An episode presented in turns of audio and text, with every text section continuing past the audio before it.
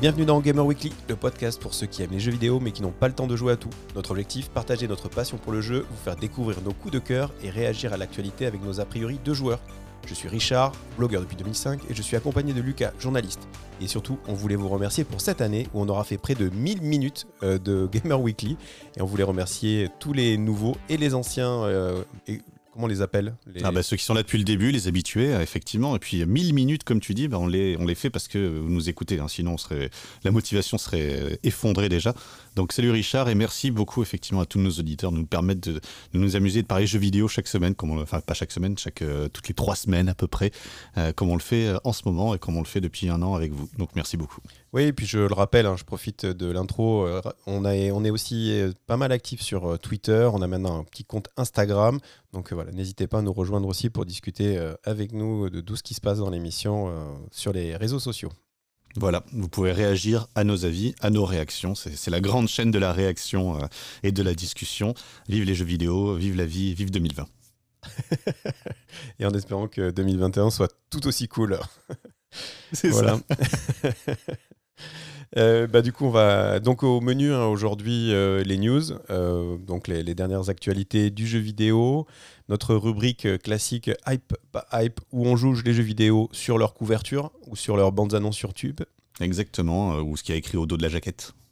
Voilà, les petites mages euh, pour reparler des jeux qu'on a évoqués dans, le programme, mais qu'on n'avait pas pu creuser ou qu'on a pu creuser. Et puis évidemment, deux dossiers, euh, vous y attendiez tous. Hein, on va parler de Cyberpunk, on va aussi parler des Game Awards, et puis bon, on va finir sur les, les jeux auxquels on a joué et on va jouer. Ça te va comme programme? Exactement, et eh donc on commence avec les news.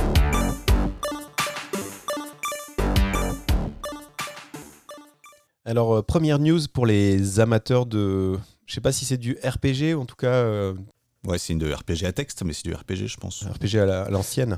C'est Disco Elysium, euh, on en a pas mal parlé. C'est un peu, pour moi, c'est le jeu de la frustration en vrai, un Disco Elysium. Alors pour raconter un petit peu, c'est, une sorte de, fils spirituel des Fallout, ces jeux un petit peu euh, vus du dessus, enfin en, espèce de 3D isométrique. Sauf que c'est un jeu qui repose beaucoup, beaucoup sur ses dialogues, sur euh, ses possibilités de dialogue, d'aventure. Il y a des textes très très longs et tous très en anglais surtout, et dont on attend impatiemment une traduction française. En tout cas, ce qu'on sait, c'est qu'il est annoncé partout, Disco Elysium.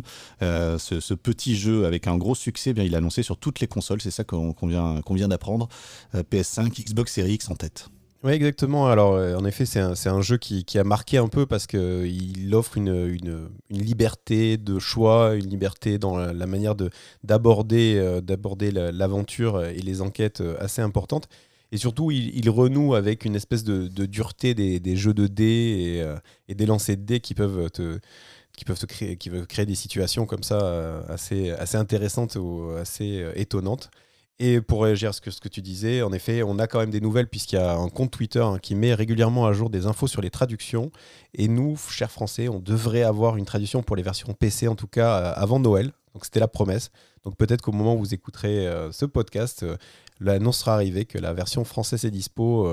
En tout cas, euh, voilà, c'est sûr que c'est, comme tu dis, c'est pour beaucoup de gens dans notre pays, c'est une forte attente, en espérant que les, traductions soient à la hauteur, parce que la version anglaise était quand même de très très haut niveau, hein, avait, elle avait été rédigée par des, écrivains, euh, donc des gens dont c'est le métier d'écrire, quoi. c'était pas que le studio de jeux vidéo.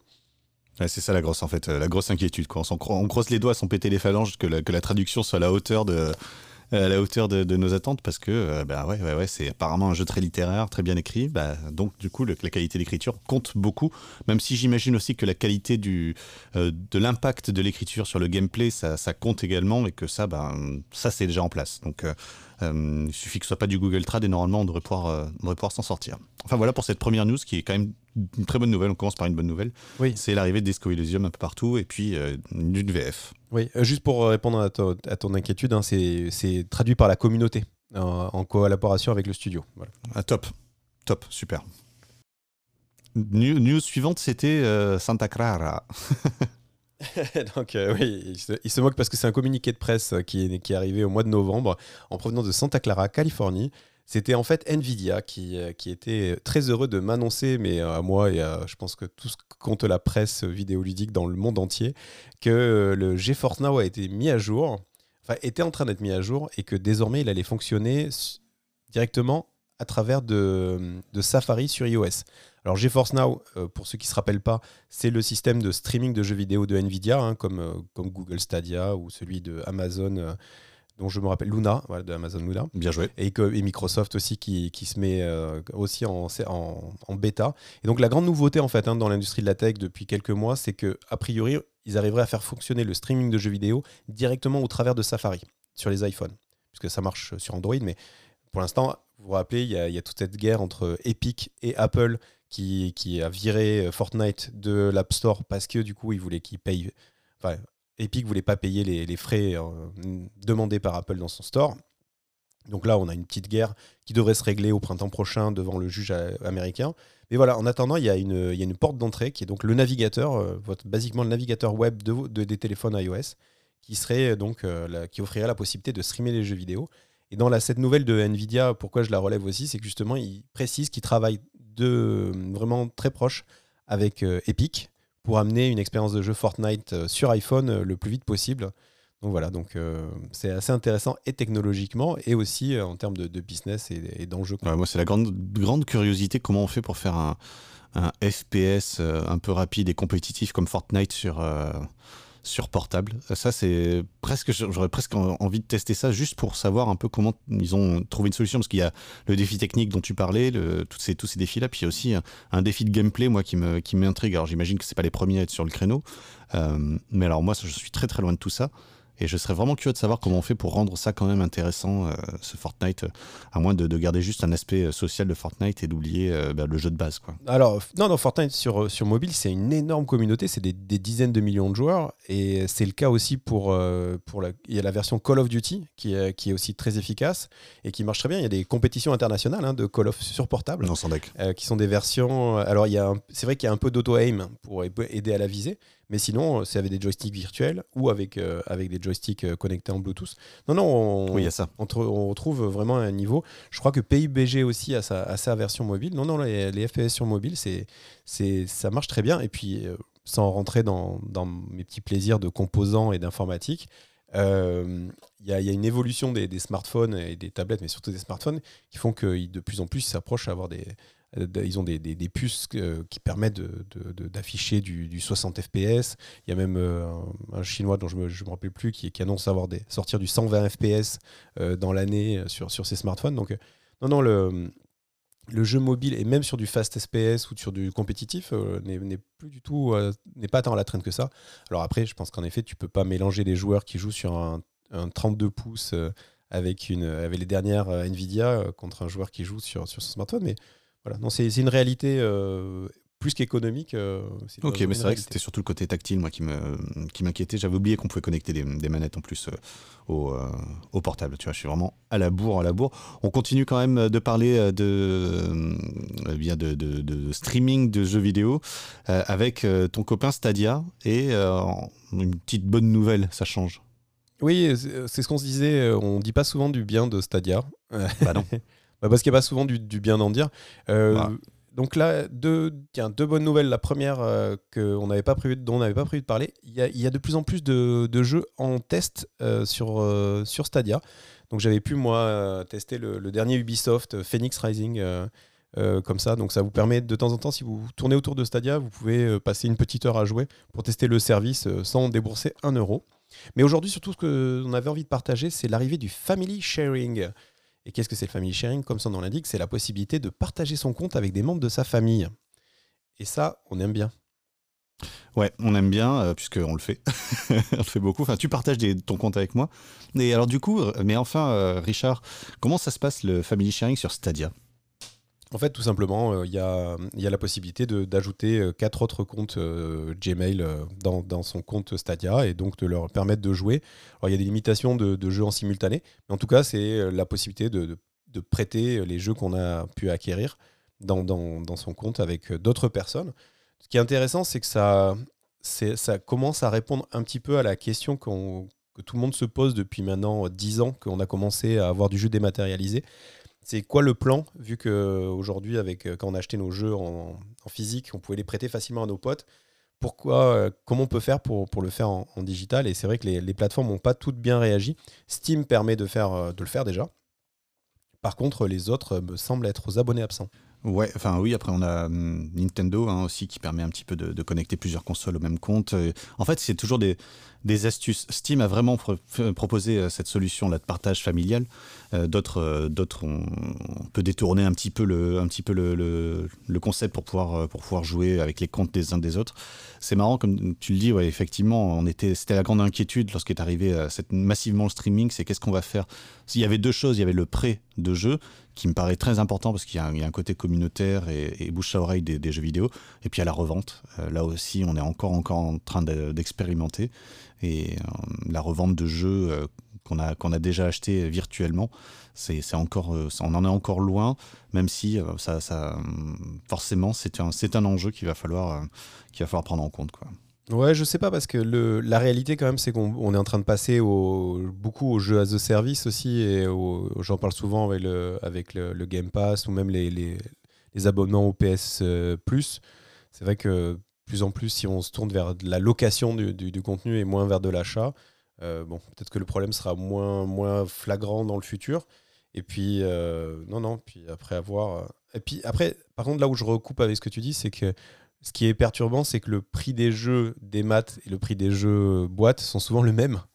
Donc c'est vrai que ça, c'est là où peut-être ça, crée un peu de, frustration. Quoi. Si je paye mon jeu 100 balles euh, en démat et que voilà, je peux, peux pas le prêter, je peux pas le revendre, alors que si je fais pareil avec un jeu en boîte, je peux. Donc c'est vrai qu'il y a, peut-être ce sujet-là. Enfin, en tout cas, bravo à Google qui, euh, qui petit à petit quand même affine son service, propose de plus en plus de choses et bon, d'ici peut-être un an, ça sera, ça sera peut-être quelque chose dont, on parlera plus souvent dans, dans, cette émission.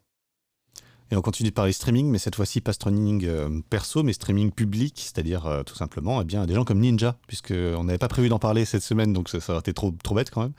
Euh, et, c'est la bonne idée de, des, des, des, développeurs de Cyberpunk, c'est un mode streaming pour Cyberpunk. On va en reparler plus tard, évidemment, Cyberpunk, ce sera notre gros dossier. Euh, qui est donc euh, ce mode streaming, tout simplement le même jeu, mais sans les musiques euh, copyrightées, donc qui évite d'avoir sa vidéo qui se fait retirer par, par YouTube, par Twitch, par qui que ce soit, parce qu'on aurait des musiques qui sont sous droit d'auteur. Bah, c'est juste une initiative intéressante, c'est des petites choses, des petits conforts pour pouvoir avoir son jeu qui soit un maximum streamé. Bah, c'est malin. Oui, c'était alors c'est un problème qui était déjà pas mal apparu sur YouTube il y a quelques années, mais YouTube euh, permet d'avoir une vraie euh, relation avec les ayants droit. Donc il peut y avoir des, des petits sujets. non, mais enfin, si, si, si, as, si tu es propriétaire d'une musique, tu peux dire, euh, je pars, par exemple, sur YouTube, tu peux, si tu utilises des musiques qui, dont tu n'as pas les droits, eh ben, tu peux avoir de la pub et l'argent qui est généré par la pub revient à l'ayant droit et pas à toi. Donc si tu veux, il y a des contournements qui permettent. Alors que sur Twitch, le problème c'est que Twitch, ils ont un algorithme beaucoup plus sévère et les, les vidéos se font striker. Et donc, il y a eu pas mal de problèmes où il y avait justement des Twitchers qui voyaient leur. Parce que sur YouTube, ils te démonétisent au pire. Ou alors, ils voilà, mais oui, ils, ils prennent de l'argent, ils le donnent à quelqu'un d'autre, ou alors ils te, ils te t'enlèvent l'argent. Euh, sur, sur Twitch, le problème qui s'était euh, posé, c'est qu'ils ont un algorithme qui est beaucoup plus violent, et donc ils, ils, strike les chaînes carrément en disant euh, violation, des, de, de, copyright. Et après, c'est vrai qu'il y a aussi un phénomène dans les, dans les voire quadruple A à la cyberpunk, c'est qu'ils achètent de la musique à des groupes ou à des. enfin, ils produisent pas la musique pour leur jeu, mais ils achètent de la musique connue, hein, comme on a dans les films ou dans les pubs télé, quoi. Et, euh, donc, du coup, ça, ça crée aussi des, espèces d'overlap. Euh, parce que ben, les algos ils sont pas toujours capables de dire euh, c'est la musique pendant que je joue à le jeu X ou Y ou c'est la musique que je, que, je, que je stream illégalement. voilà. Mais en tout cas, c'est un, un, débat qui est intéressant parce que finalement, c'est tous ces services-là, c'est du win-win. Hein. Les éditeurs sont bien contents qu'on parle de leur jeu. Les, groupes de musique sont certainement très contents qu'on écoute leur musique, qu'on a envie de les réécouter après. Et donc, euh, voilà, c'est un, peu, critique. C'est un peu anecdotique aussi parce que ça touche vraiment les, producteurs de contenu. Mais voilà, c'est un, débat qui est ouvert en tout cas plus qu'un débat, c'est des solutions techniques, c'est euh, une adaptation au réel, euh, j'ai envie de dire. Mais comme tu le dis, hein, de toute façon, ils ont pris des, ils ont pris des musiques qui sont déjà, qui ont déjà une existence en fait. Donc peut-être que c'est aussi des, ayants droit qui n'ont pas forcément à attendre après la diffusion de Cyberpunk sur YouTube pour euh, pour avoir une existence. Donc on comprend que c'est des, soit des enjeux, et eh bien c'est des enjeux qu'il faut prendre en compte. Donc on est juste en train de vous parler de du futur. Donc euh, voilà pour cette petite news sur le, sur streaming et sur Cyberpunk. On reviendra évidemment hein, sur, Cyberpunk, sur Cyberpunk un tout petit peu plus tard. on va parler aussi des consoles nouvelle génération. Et là, tout de suite, cette petite, petite information du site Les Numériques, on peut les citer parce qu'ils ont remarqué que les PS5, eh bien, avaient, faisaient un bruit différent selon, les machines. Oui, c'est ça. C'est vrai qu'on a parlé la, dernière fois de, ces petits problèmes de, PS5, de glitch, de, qui, pouvaient, euh, qui sont certainement euh, liés à des petits problèmes de production, certainement aussi liés à la pandémie et aux conditions de production qui n'étaient pas faciles euh, pendant, pendant, pendant cette année. Euh, du coup, c'est vrai qu'il euh, y a pas mal de petits problèmes techniques avec la PS5 qui vont certainement se résoudre. Après, toujours pareil, hein, je fais une petite digression, mais on sait bien qu'acheter les consoles euh, ou les nouveaux objets technologiques dans leur première version, c'est un peu prendre un risque. Alors, je sais qu'on peut se dire, oui, mais attends, je paye 500 balles, 600 balles, j'achète un nouveau truc, il devrait être fini. Mais bon, on est, arrêtons de, ça. c'est le passé. Ouais, arrêtons de se cacher. Voilà, si tu veux être un early adopter, tu prends le risque que les trucs soient pas complètement finis. Bon, en tout cas sur PS5, il y a beaucoup de choses qui s'avèrent être euh, être troublants. Oui, parce qu'on parle de Cyberpunk plus tard dans l'émission. Hein. Mais non, non, mais même euh, oui, tu as raison avec Cyberpunk, mais je pense que dans le monde du, hardware et du matériel, euh, c'est pas rare qu'on ait des cas comme ça dans pas mal de circonstances. Bref. et, donc sur, et donc les numériques, en effet, ils ont, ils ont eu la chance d'avoir plusieurs PS5 qui se sont dit, mais c'est bizarre, ils font pas le même bruit. Donc ils ont pris leur petite tournevis, ils ont croisé les doigts pour pas niquer la, garantie de, leur, de leur PS5. Ils se sont rendus compte, en effet, il, y avait, il pouvait y avoir des modèles différents de ventilateurs au sein même de la console, euh, et donc euh, des plus, ou moins bruyants et de, bonne qualité. c'est hyper étonnant. Hein. Parce que c'est quand même des trucs qui sont censés être construits en série, enfin, et on découvre que pas du tout. C'est même des process, enfin, des process de fabrication visiblement dans des endroits différents avec du matériel différent. Enfin, c'est très bizarre. Hein. Oui, alors ce qui est, ce qui est amusant, c'est que apparemment légalement, ça pose aucun problème en fait, puisque le, le, le, sujet, c'est qu'il doit rendre le même service. Donc probablement que si on va dans les specs, le ventilateur doit sortir autant d'air que l'autre et que la différence, elle est en dessous de la norme. Donc euh, il n'y a pas de problème. Mais c'est vrai que c'est assez étonnant de se dire que sur une première version de la console, il y a déjà des, variations du AB testing en disant bon ok on va, on va mettre 100 machines avec le ventilateur A, 100 machines avec le ventilateur B, on va voir lesquelles reviennent les premières à la casse euh, ou, euh, SAV. En tout cas, petite bonne nouvelle quand même pour ceux qui ont un, tournevis à la maison. Apparemment, ils indiquent qu'on peut changer le ventilateur sans péter la garantie. Donc si jamais vous avez en plus envie de rajouter 100 balles dans votre PlayStation que vous avez payé 500 et un peu de prendre un peu le risque de jouer avec le ventilateur, c'est quand même un truc faisable.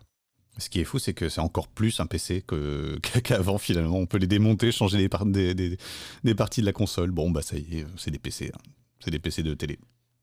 Oui, c'est des PC de télé à des prix hyper agressifs. Bah bravo, bravo euh, PlayStation. Mais c'est vrai que c'est étonnant parce que pour le coup, ils, ils ont bien vu, hein, ils disent bien dans cet article que le, du coup, le bruit n'est pas le même d'une console à l'autre, bah, il y en a une qui est tout simplement plus brillante que l'autre, parce que le ventilateur est peut-être euh, avec des plus grosses pales, ou je sais plus ce qu'il racontait exactement. Enfin, Elle est plus petite, Et donc, euh, voilà, bah, c'est ça, ça le, le, présent des consoles. Mais bon, ça reste quand même une console assez silencieuse, hein, ça a été suffisamment salué. pour, pour, euh, pour s'en souvenir. On passe du hardware au software, on passe euh, au jeu vidéo avec euh, Halo Infinite, le jeu, le système seller de Xbox Series X qui est, était censé sortir Day One. Quand est-ce qu'il sort, Richard? Eh ben, ça sera à l'automne 2021. Donc il va falloir attendre un petit peu pour les amateurs de Halo et pour les, le décollage des ventes de la Xbox peut-être. En tout cas, c'est vrai que c'était c'était un des gros titres qui était attendu. Alors euh, je pense que c'est, il est surtout là où il y a un, je pense là où il y a un vrai faux débat, c'est que je pense que c'est un jeu qui est très attendu par les fans de Xbox ou par les amateurs de la marque parce que c'est un jeu très Xbox depuis le départ. Donc je sais pas si, vraiment c'est, euh, c'est un gros gros impact parce que je pense que les gens qui aiment la marque Xbox, euh, ils ont déjà leur console ou ils ont prévu de l'acheter avec ou sans Halo. Mais c'est vrai que ce Halo, ça devait être enfin sur Xbox un jeu next-gen exclusif. Quoi. Parce que là, aujourd'hui, c'est vrai qu'on n'a on a rien à se mettre vraiment sous la dent de jeux qui ne sortiraient nulle part ailleurs que sur Xbox et nulle part ailleurs qu'avec le, tous les taquets à fond, enfin, en tout cas, tous les taquets à fond de maintenant. Parce qu'on sait bien qu'une console, ils vont tirer parti sur les 5-6 prochaines années et que ça sera mieux après. Mais voilà, donc c'était un peu la, désillusion. Et c'est vrai que là, le, le report jusqu'à l'automne 2021, c'était un peu la douche froide. Après, euh, comme le, ça va être un peu la thématique de l'émission, quand on voit ce qui s'est passé avec des jeux récents, euh, s'ils ont le loisir d'attendre jusqu'à l'automne prochain pour sortir un jeu pas buggé, vraiment sympa à jouer, avec tout qui marche, bah, on peut peut-être quand même pas trop se plaindre euh, de, cette solution. Non, mais c'est en fait c'est un truc d'enfant, quoi. C'est qu'on a envie de nos, on a envie de nos jouer tout de suite. On a envie d'avoir un petit aperçu du futur, comme tu le dis, un truc qui pousse un peu la, machine dans ses retranchements, qui nous montre euh, à quoi ressembleront les jeux dans 5 ans. Enfin, c'est ça qu'on a envie de rêver un mm. petit peu. Et donc c'est juste de la déception. Et c'est pas, c'est pas catastrophique. Mais euh, oui, il y a un petit côté déception. On, on, avait juste envie de voir quel était le futur du jeu vidéo dès aujourd'hui. Eh bien, faut attendre un an, euh, un an encore avant de, avant de voir ça. Euh, comme il va falloir attendre aussi pour euh, Flight Simulator qui euh, est prévu pour l'été, lui, l'été prochain. C'est toujours sur Xbox Series X. Oui, tu vois, c'est c'est bien quand même la preuve que c'est pas vraiment des PC, hein, puisque si vous êtes joueur PC, vous pouvez déjà jouer à Flight Simulator depuis cet été. avec du ray tracing, avec tout le truc au taquet. Par contre, c'est vrai que sur les Xbox Series, ça, il faudra attendre l'été prochain pour, pour avoir le portage. Alors, je pense que c'est un petit peu toujours pareil. Je pense qu'ils se donnent le temps de bien, bien optimiser le jeu et j'ai envie, quand je vois ça, j'ai envie de me dire, est-ce que la faute serait pas sur euh, celle de la Xbox Series S, qui est du coup la moins puissante des deux consoles et qui, qui va demander un, vrai casse-tête pour les développeurs pour faire rentrer dans le moins puissant le plus puissant et donc trouver avec une console un peu mid-gen euh, ou enfin voilà. Donc je sais pas, il n'y a pas d'explication, mais en tout cas voilà, il faudra attendre euh, l'année prochaine. Bah, après, si on est un peu côté positif, bah, c'est assez cool de se dire qu'on pourra jouer, euh, que tout le monde pourra jouer à Flight Sim, enfin tous les possesseurs de Xbox euh, Series euh, pourront jouer à Flight Sim l'été prochain. Donc c'est quand même plutôt, plutôt cool, même si c'était une nouvelle qu'on attendait. Et ouais, j'y avais pas pensé, mais c'est vrai que est-ce que la série S, ça va pas être un nivellement ou en tout cas une difficulté pour les développeurs? C'est une très bonne question. Parce que, ouais, comme tu dis, le, jeu il est prêt pour PC. la Xbox Series X, c'est quand même un, gros PC.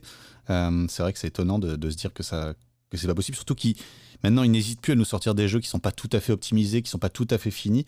Donc euh, bah, ça interroge. Après, si c'est pour bien faire les choses, nous, on peut pas se plaindre. Euh, on n'est pas pressé de jouer à Flight Simulator sur Series X, en tout cas nous deux.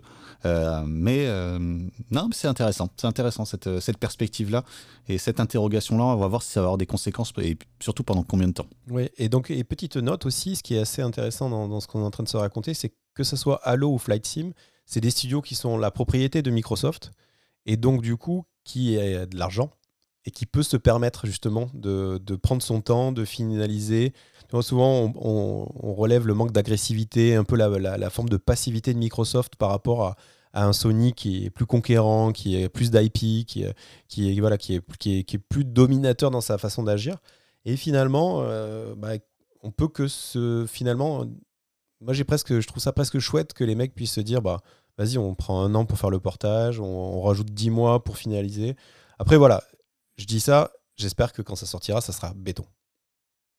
Évidemment, mais c'est vrai que c'est même cohérent avec ce qu'on racontait dans la précédente émission avec tous les rachats. Hein. On se souvient de tous les rachats de Xbox, euh, enfin de Microsoft, de tout un tas de studios. Voilà, Microsoft s'est mis dans un, euh, une logique de, temps un peu peut-être un peu plus long, d'investissement surtout un peu massif, pas forcément une question de temps, mais au moins une question d'investissement. Et eh bien l'investissement dans du temps long, ça fait partie d'une stratégie d'investissement massive de Microsoft, dont on va voir euh, bah, au niveau de cette guerre de nouvelle génération de consoles, ce que ça aura comme conséquence, mais c'est encore une fois, eh bien, euh, il y a une cohérence, en tout cas, j'ai l'impression, dans la stratégie de, de Microsoft. Oui, clairement. Il nous reste une dernière information. Ouais. Vas-y. Euh, bah en fait, c'est, c'est pas un erratum, puisque pour le coup, on c'était une information euh, il, y a, trois semaines, lorsqu'on a fait la précédente émission. Euh, c'est Tech2 était en train de, de racheter Codemaster. On vous a raconté Codemaster, ce que c'était. C'est tous ces jeux de course, ces jeux de bagnole, voilà, de la boue, du rallye. Et eh ben, EA, Electronic Arts, dont on n'entend plus parler, ou très discrètement, parce qu'ils sont assez plan-plan, et eh ben, ils ont décidé d'arriver, de mettre euh, les billets sur la table et de dire non, non, non, c'est nous qui rachetons Codemaster. Alors, j'ai pas les chiffres en tête. Toi, tu les, as, les, les, gros sous de, de Codemaster, d'EA et de Tech2 Oui, absolument. Alors, Tech2 avait proposé 982 millions de dollars pour le rachat de, mm. de Codemaster et EA sont dit Osef, nous, on peut y aller. Ils ont mis 1,2 milliard de dollars sur la table. Donc, franchement, on va être transparent jusqu'au bout. apparemment, c'est fait à 90%. Donc, on n'est pas à l'abri que dans la prochaine émission, on dise bah, Tech2, ils ont mis 1,5 milliard de dollars et ils ont pris la, licence, euh, les licences et les, IP de, de Codemaster. Mais bon, ça, on pense que c'est quand même assez, assez dealé.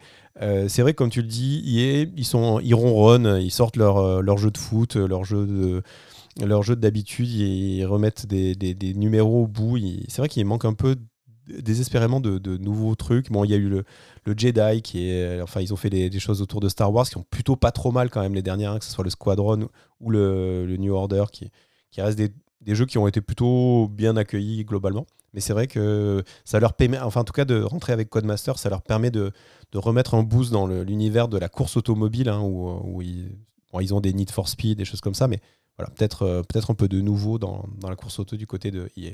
Ouais, c'est intéressant pour une telle, une telle compagnie qui avait tant dominé, euh, c'était la plus grosse compagnie de jeux vidéo pendant, pendant très longtemps. Bah là, ils ronronnent effectivement. Euh, je pense qu'il n'y a aucun problème pour eux. Hein. Vraiment, ça, ça, se passe très bien. Ils ont une base solide, ce qui est assez rare finalement dans le monde du jeu vidéo. chaque nouvelle grosse sortie met en péril l'entreprise qui, lance, qui lance le jeu. On voit bien là avec, bah, justement, on va reparler tout à l'heure de Cyberpunk, que ça pose des questions, des inquiétudes en ce qui concerne CD Projekt. Bah, EA, ça va, ils sont solides. Ils ont, euh, voilà, ils ont des, fondations solides grâce notamment à leurs jeux, hein, les footballs, euh, euh, que ce soit FIFA ou, John Maiden, enfin tout ce qui sort chaque année en permanence. Et, le golf, le hockey, ouais, tout sauf le basket en fait. Voilà, exactement, les mêmes Battlefield. Je crois que c'est eux qui, qui font mmh. Battlefield. Tout, à fait. Et bah voilà, bah on a un autre exemple dans cette dans cette industrie qui devient de plus en plus mature des jeux vidéo.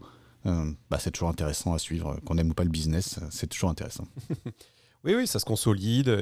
C'est vrai qu'ils cherchent à être gros. Et puis, je pense que Microsoft, quand même, avec euh, ce qu'on explique depuis d'émission en émission, doit faire un petit peu peur aussi aux acteurs, euh, aux acteurs en, qui, qui, un peu plus historiques. et, du coup, en effet, le grossir et, offrir un large panel de, de, de, jeux et de typologies de jeux est certainement un, vrai truc intéressant. Après, ce qui est, ce qui est bien, c'est que euh, ces derniers temps, on parle beaucoup de vrais jeux. Enfin, je fais, c'est un peu boomer là ce que je dis, mais on, parle moins de rachats et des mouvements qui se passent dans le mobile ou dans le free-to-play, euh, qui sont des gros trucs aussi. Mais il se passe aussi des choses dans le, jeu un peu plus traditionnel. et nous, on est content parce qu'on est plutôt jeu traditionnel, effectivement. Euh, voilà pour les news. On espère que vous avez appris des trucs et on passe au hype, pas hype.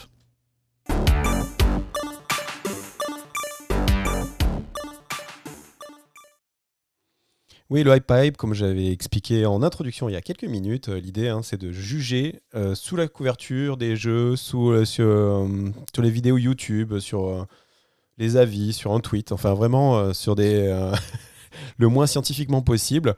Même si le premier jeu dont je vais parler ne correspond pas exactement à cette description. Ouais, tu vas juger sur euh, autre chose encore. Tu vas juger sur tes souvenirs d'il y a. Est-ce que je dis, est-ce que je dis combien d'années? Est-ce que ça vaut vraiment le coup de rappeler il y a combien d'années? Oh, euh, Ouais, je pense que c'est assez marrant parce que je, pense qu'on est à plus de 30 ans.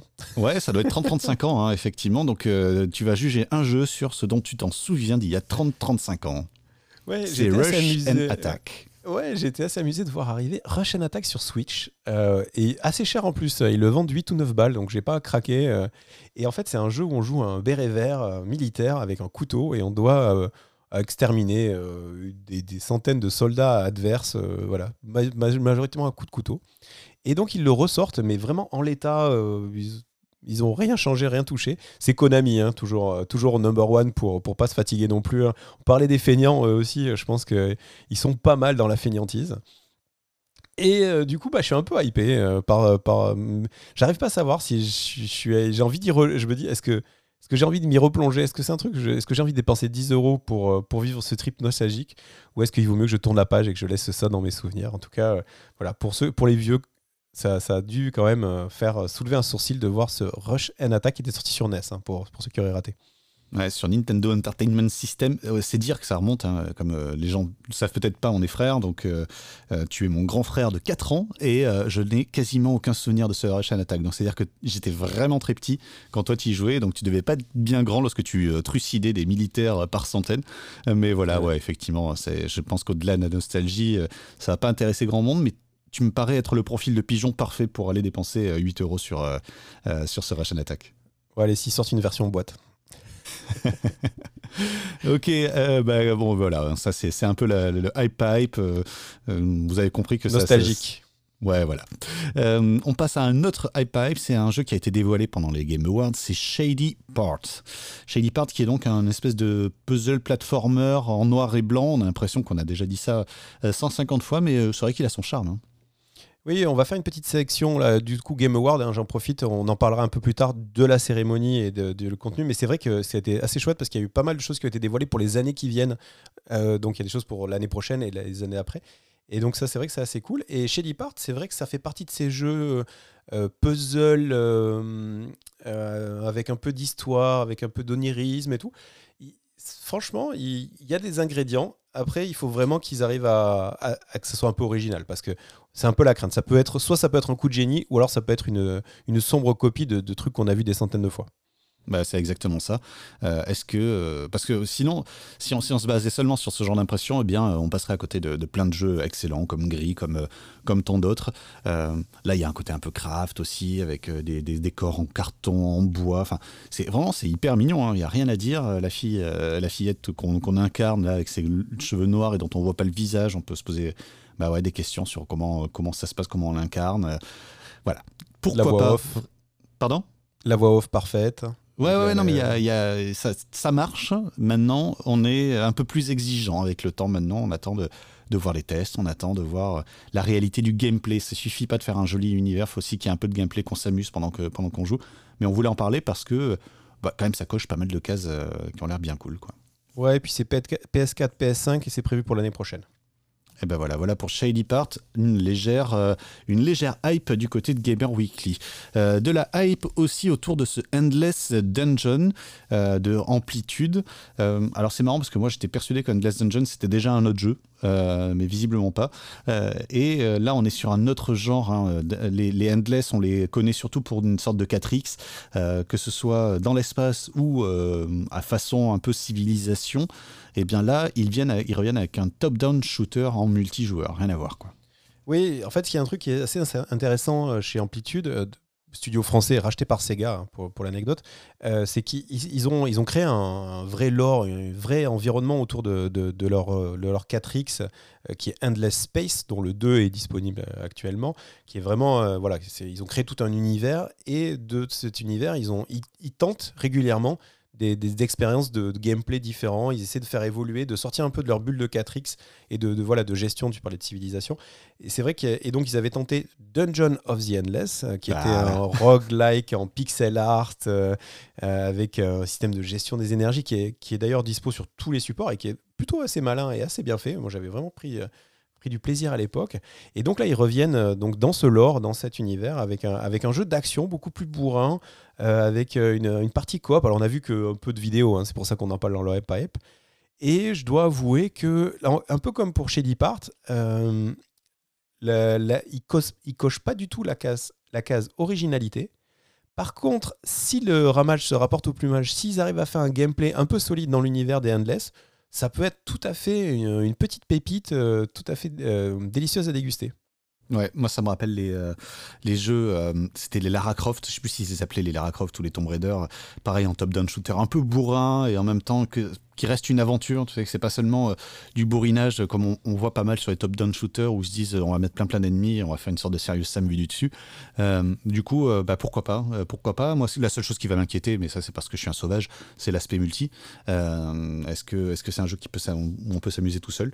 En tout cas, on le surveille parce que parce que ouais parce qu'ils savent, ils savent bosser. En fait, c'est- plus la, la confiance que j'ai en amplitude qui fait que, que je m'intéresse à ce jeu-là. Parce que, comme tu le dis, sinon, on n'est pas assailli par euh, des, des idées d'une folle originalité lorsqu'on voit les premières, les premières bandes annonces. Tout à fait. Donc, petite hype aussi. euh, et- et la, la hype de la confiance. voilà, tout à fait. La hype de la confiance. Est-ce qu'on a confiance en Evil Dead de Game? Euh, Pour l'instant, ça va être difficile, hein, on va pas se mentir. C'est un jeu qui a pour l'instant très peu d'images. Euh, c'est des promesses. On on n'est pas, on n'est pas tout à fait d'accord hein, d'ailleurs. Est-ce que ça va être un Dead by Daylight ou Deadline? Non. Dead by Daylight ou un euh, Left 4 Dead, c'est un peu la grande question autour de cette adaptation de Evil Dead à la série de films. Ouais, bah alors déjà, déjà c'est une adaptation de film. Donc, déjà, ça, c'est un truc hyper inquiétant. Enfin, de base, on sait bien que dans le jeu vidéo, on a Ouais. quand même tendance à se manger les gamelles euh, quand on veut adapter des films. Après, c'est vrai, pour les... c'est vrai que l'univers de, de Evil Dead avec, euh, avec euh, Ash et son, et son flingue à la place de son bras, le- le- enfin, il y a tout, tout ce qu'il faut pour en faire un jeu vidéo. Enfin, on sent que c'est de la pop culture plein bar. Enfin, on- ça colle. Le- les images qu'on peut voir, ils sont dans une cabane, ils sont assaillis par des morts vivants, ils sont ensemble. Enfin, ça peut être une bonne surprise, un truc, un jeu asymétrique en coop. Enfin, il peut y avoir pas mal de versions qui peuvent être agréables.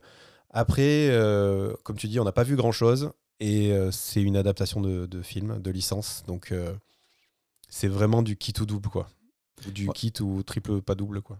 Ouais, mais comme tu dis, euh, c'est quand même un matériau original qui, qui permet le jeu vidéo. Enfin, on est dans du grotesque, donc euh, euh, voilà, on peut rester dans le grotesque lorsqu'on l'adapte en jeu vidéo. Pour juste détailler un tout petit peu sur ce qui, ce qui nous est promis, c'est du 4 contre 1, 4 joueurs survivants et un euh, démon, démon euh, il nous appelle, euh, il l'appelle comme ça, mais avec cette particularité, par- au contraire de Dead by Daylight, que on, en tant que démon, en tant qu'ennemi des quatre joueurs, on contrôle des, euh, des, des, des- des espèces de morts- morts-vivants. Donc il y a un côté un peu maître du jeu aussi, je pense, dans ce, dans ce démon et dans cet adversaire des quatre joueurs, où tu envoies euh, des monstres sur la, la tronche des quatre survivants. Voilà, vraiment, on va être, à mon avis, entre euh, Left 4 Dead et, euh, et Natural Selection. Je sais pas, en tout cas, il faudra, faudra voir ce que ça, ce que ça donne. Mais, euh, mais pourquoi pas C'était aussi quelque chose qui avait été exploré avec euh, Resident Evil, d'ailleurs, faut pas oublier, Mhm. où on avait ce côté-là, quatre survivants et un maître du jeu en face qui essaie de leur, leur envoyer des zombies. Ça avait pas été formidable au niveau de l'expérience de jeu sur Resident Evil. Là, on va parler, on parle d'un jeu dont c'est pas euh, le petit side project, euh, le petit euh, élément multi, c'est le cœur du jeu. Donc moi, je vais quand même surveiller ça. Encore une fois, je suis pas hyper jeu en ligne, mais mais pourquoi pas? Surtout que j'avais pas mal joué à Left 4 Dead. D'ailleurs, on y reviendra un petit peu plus tard à cette histoire. Donc une hype de la bienveillance. Ouais, on peut dire ça. Euh, de la bienveillance, il en faut pour entendre euh, qu'il y a encore un Nier qui va euh, sortir cette fois-ci. C'est Nier Replicant. Ça serait pas tout à fait un remaster, mais un peu un remaster. Premier épisode de la série. Est-ce que toi, tu comprends quelque chose? Parce que moi, je suis largué. Alors, du coup, ce qu'il faut se dire, c'est que Nier Replicant, donc c'est sorti il y, a, il y a maintenant 5 ou 6 ans, et on, on va dire qu'à part les fans, personne n'en a entendu parler, personne ne le connaît vraiment. Par contre, euh, ce qu'on connaît tous ou la plupart, c'est Nier Automata, qui lui est beaucoup plus récent et qui est une, euh, donc un jeu qui a été acclamé par la critique. C'est un jeu d'action qui mélange des phases de shoot, euh, qui, qui est mm, plutôt nerveux, qui demande un peu de skill et qui en plus plonge le joueur dans un univers euh, apocalyptique, euh, très inspiré japonais avec euh, des, des robots, enfin de l'humanité a disparu. Bref, je pense que j'en reparlerai parce que je je, je, je veux pas spoiler d'autres rubriques, mais Nier Automata est sur ma liste. Donc voilà, donc ce qui est intéressant, c'est que Nier Automata a été un très très gros succès. Ils ont vendu des millions d'exemplaires. Et donc, bien sûr, ils se sont dit, c'est dommage de vendre des millions d'exemplaires de Nier Automata et de pas ressortir le Nier Replicant, qui était le, le premier épisode de la série, euh, pour euh, justement capter les joueurs qui ont aimé le- la, suite. Donc voilà, donc c'est prévu pour avril 2021. Comme tu disais, ils n'ont pas été extrêmement clairs sur dans quelle mesure ils ont remasterisé, remaster ou pas le, jeu. Est-ce que c'est vraiment juste une couche graphique? Est-ce que c'est que dalle? Est-ce que, est-ce que on ne sait pas trop Mais voilà, mais je pense que si euh, si euh, Square est pas trop feignant, ça peut être une très bonne surprise. Eh ben, écoute, on verra. Moi, la hype, elle est euh, absente totale. euh, mais pour le coup, euh, je suis intéressé que, tu, que tu testes le automata, puisque c'est un tel phénomène qu'il y a un moment pour la culture, on est, on est quand même obligé de s'y intéresser. Euh, moi, je suis saoulé. En fait, j'en ai, ai assez des nirs. euh, donnez des numéros, en fait. Donnez-nous des 1, 2, 3, 4, parce que moi, j'en ai marre des noms. euh, déjà que je sais plus où on en est. Je sais plus lequel est lequel. Donc, bon, bah, voilà, je vais, je vais suivre ça de loin. Mais surtout, si tu t'y intéresses, là, ça va commencer à, m'intéresser, mais pas, de hype de ce côté-là. Dans un autre, style, on a entendu parler de la sortie de Century Age of Ashes. Oui, ça a l'air trop bien. voilà, on est sur du multi. hein. Je vais finir par complètement être incohérent dans cette émission. Mais euh, comme, euh, comme on dit, c'est euh, comme c'est écrit, c'est mi-chemin entre Panzer Dragoon et Ace Combat. Et on y est, on y est exactement. On chevauche. Est-ce qu'on chevauche d'ailleurs? Je sais même pas si c'est les dragons directement qu'on incarne. On les chevauche. hein. Tu me fais des grands oui de la tête. On chevauche des dragons. on s'affronte hein, en s'envoyant des, des flammes dans la tronche. Il y a un côté hyper nerveux à la, à la Ace Combat. Donc euh, de Panzer Dragoon, on garde euh, la chevauchée de dragon. Et puis de Ace Combat, les combats hyper nerveux, les dogfights euh, hyper nerveux entre les montagnes et les châteaux, puisque bon, bah, qui dit dragon dit quand même une, un, aspect heroic fantasy. C'est du free-to-play. Euh, ça va arriver sur PC et ça a l'air vraiment super cool. Ouais, c'est assez amusant. Euh, y a, je pense que la, la folie Game of Thrones a, a, fait des, des, des, des, petites vaguelettes ou des échos. Et c'est vrai qu'il y a, a quelqu'un dans, dans, son garage qui s'est dit punaise, mais j'aimerais faire des, dogfights à coups de dragon et, être en mode coop, puisque c'est du 3 contre 3 ou du 6 contre 6. donc c'est quand même assez amusant. C'est un free-to-play, donc ça veut dire pas beaucoup de risques. Le, le seul risque, ils ont pour l'instant, ils ont promis que la partie euh, payante ne serait que sur du cosmétique pour un dragon vraiment beaucoup plus cool. si s'y si, tiennent, c'est non, mais si s'y tiennent, c'est cool. Ça veut dire que tout le monde pourra jouer et que voilà, euh, les, tu pourras avoir. Enfin, ça va pas déséquilibrer, ça va pas pay to win. Donc euh, ça peut être que cool. Donc en effet, bah, on attend d'en savoir plus que ça sorte. Et gentil hype. Gentil hype, ouais, tout à fait, avec une arrivée, bon, ça, vaut ce que ça vaut, hein, mais théoriquement aux alentours de février prochain, février 2021. Ouais, il va y avoir des trucs en février. Euh, on parlait tout à l'heure de Left 4 Dead. Euh, il y a une sorte de suite de Left 4 Dead qui est annoncée qui s'appelle Back, Back 4 Blood. Ouais, Back 4 Blood, bah, en fait, c'est une vraie suite dans le sens où c'est Turtle Rock, le studio qui avait développé les Left 4 Dead, qui, qui crée ce Black 4 Blood. Le problème, c'est que c'est Valve qui a la, licence Left 4 Dead, donc ils ne peuvent pas l'utiliser. Donc qu'est-ce qu'ils ont fait? Bah, Ils ont refait leur jeu à eux, avec leur nom à eux. On va dire qu'ils sont pas tombés loin hein, quand même. Hein. Ouais, ils font pas trop je hein. je pense qu'ils doivent, ils doivent bien s'entendre, les gens de Steam. Ils n'ont pas peur de, prendre, de prendre un procès dans la tronche. Euh, donc voilà, on a vu les premières images euh, de gameplay. Et c'est du Left 4 Dead 3, on va pas se mentir exactement. Euh, c'est plus joli que le 2 et c'est plus joli que le 1. C'est à peu près à, peu près la même chose après. Donc, ce qui est intéressant aussi, je pense, et une bonne nouvelle en fait pour les amateurs de Left 4 Dead, c'est que comme ils n'ont pas la licence Left 4 Dead, ils ont dû recréer des nouveaux zombies spéciaux. Parce qu'après c'est la même chose, hein, c'est quatre survivants, des zombies qui arrivent, des zombies spéciaux, le tank euh, qui, est, euh, qui est encore plus costaud, et puis, puis let's go. Et puis tu envoies des cocktails Molotov, tu donnes des coups de, de batte de baseball et tu mets surtout des gros, gros coups de fusil à pompe. Euh, donc c'est vraiment le, même genre de jeu, juste plus beau, plus de sang, des meilleures animations, des, euh, voilà, tout, tout mieux fait. Et euh, moi j'aime bien l'idée qu'ils étaient obligés finalement de ne pas garder les anciens, les anciens zombies spéciaux, ils étaient obligés d'en recréer d'autres, même si ça reste des des archétypes un petit peu, un petit peu identiques, en tout cas pour ceux que j'ai vus, hein, parce qu'il y a celui qui saute, il y a le gros costaud, il y a tout ça. Euh, donc c'est une, une, chouette mise à jour de la licence, c'est une chouette suite, parce qu'on est vraiment dans de la suite. Euh, maintenant, euh, est-ce qu'on a envie de rejouer un Left 4 Dead? Moi, ce qui m'excite bien dans celui-là, pour être franc, c'est le côté next-gen qui permet, enfin suite, parce que je dis next-gen, mais suite, qui permet, qui a l'air de permettre des, des choses un peu sympas comme euh, déjà un plus grand nombre de zombies, un côté horde, un côté, euh, vague, et peut-être on aura peut-être des environnements plus ouverts. Enfin, il y a peut-être quelque chose en termes de, taille et de, tu vois, de, épique euh, qui, va être permis par, par la, maturité technologique hein, qu'on a gagnée ces dernières années.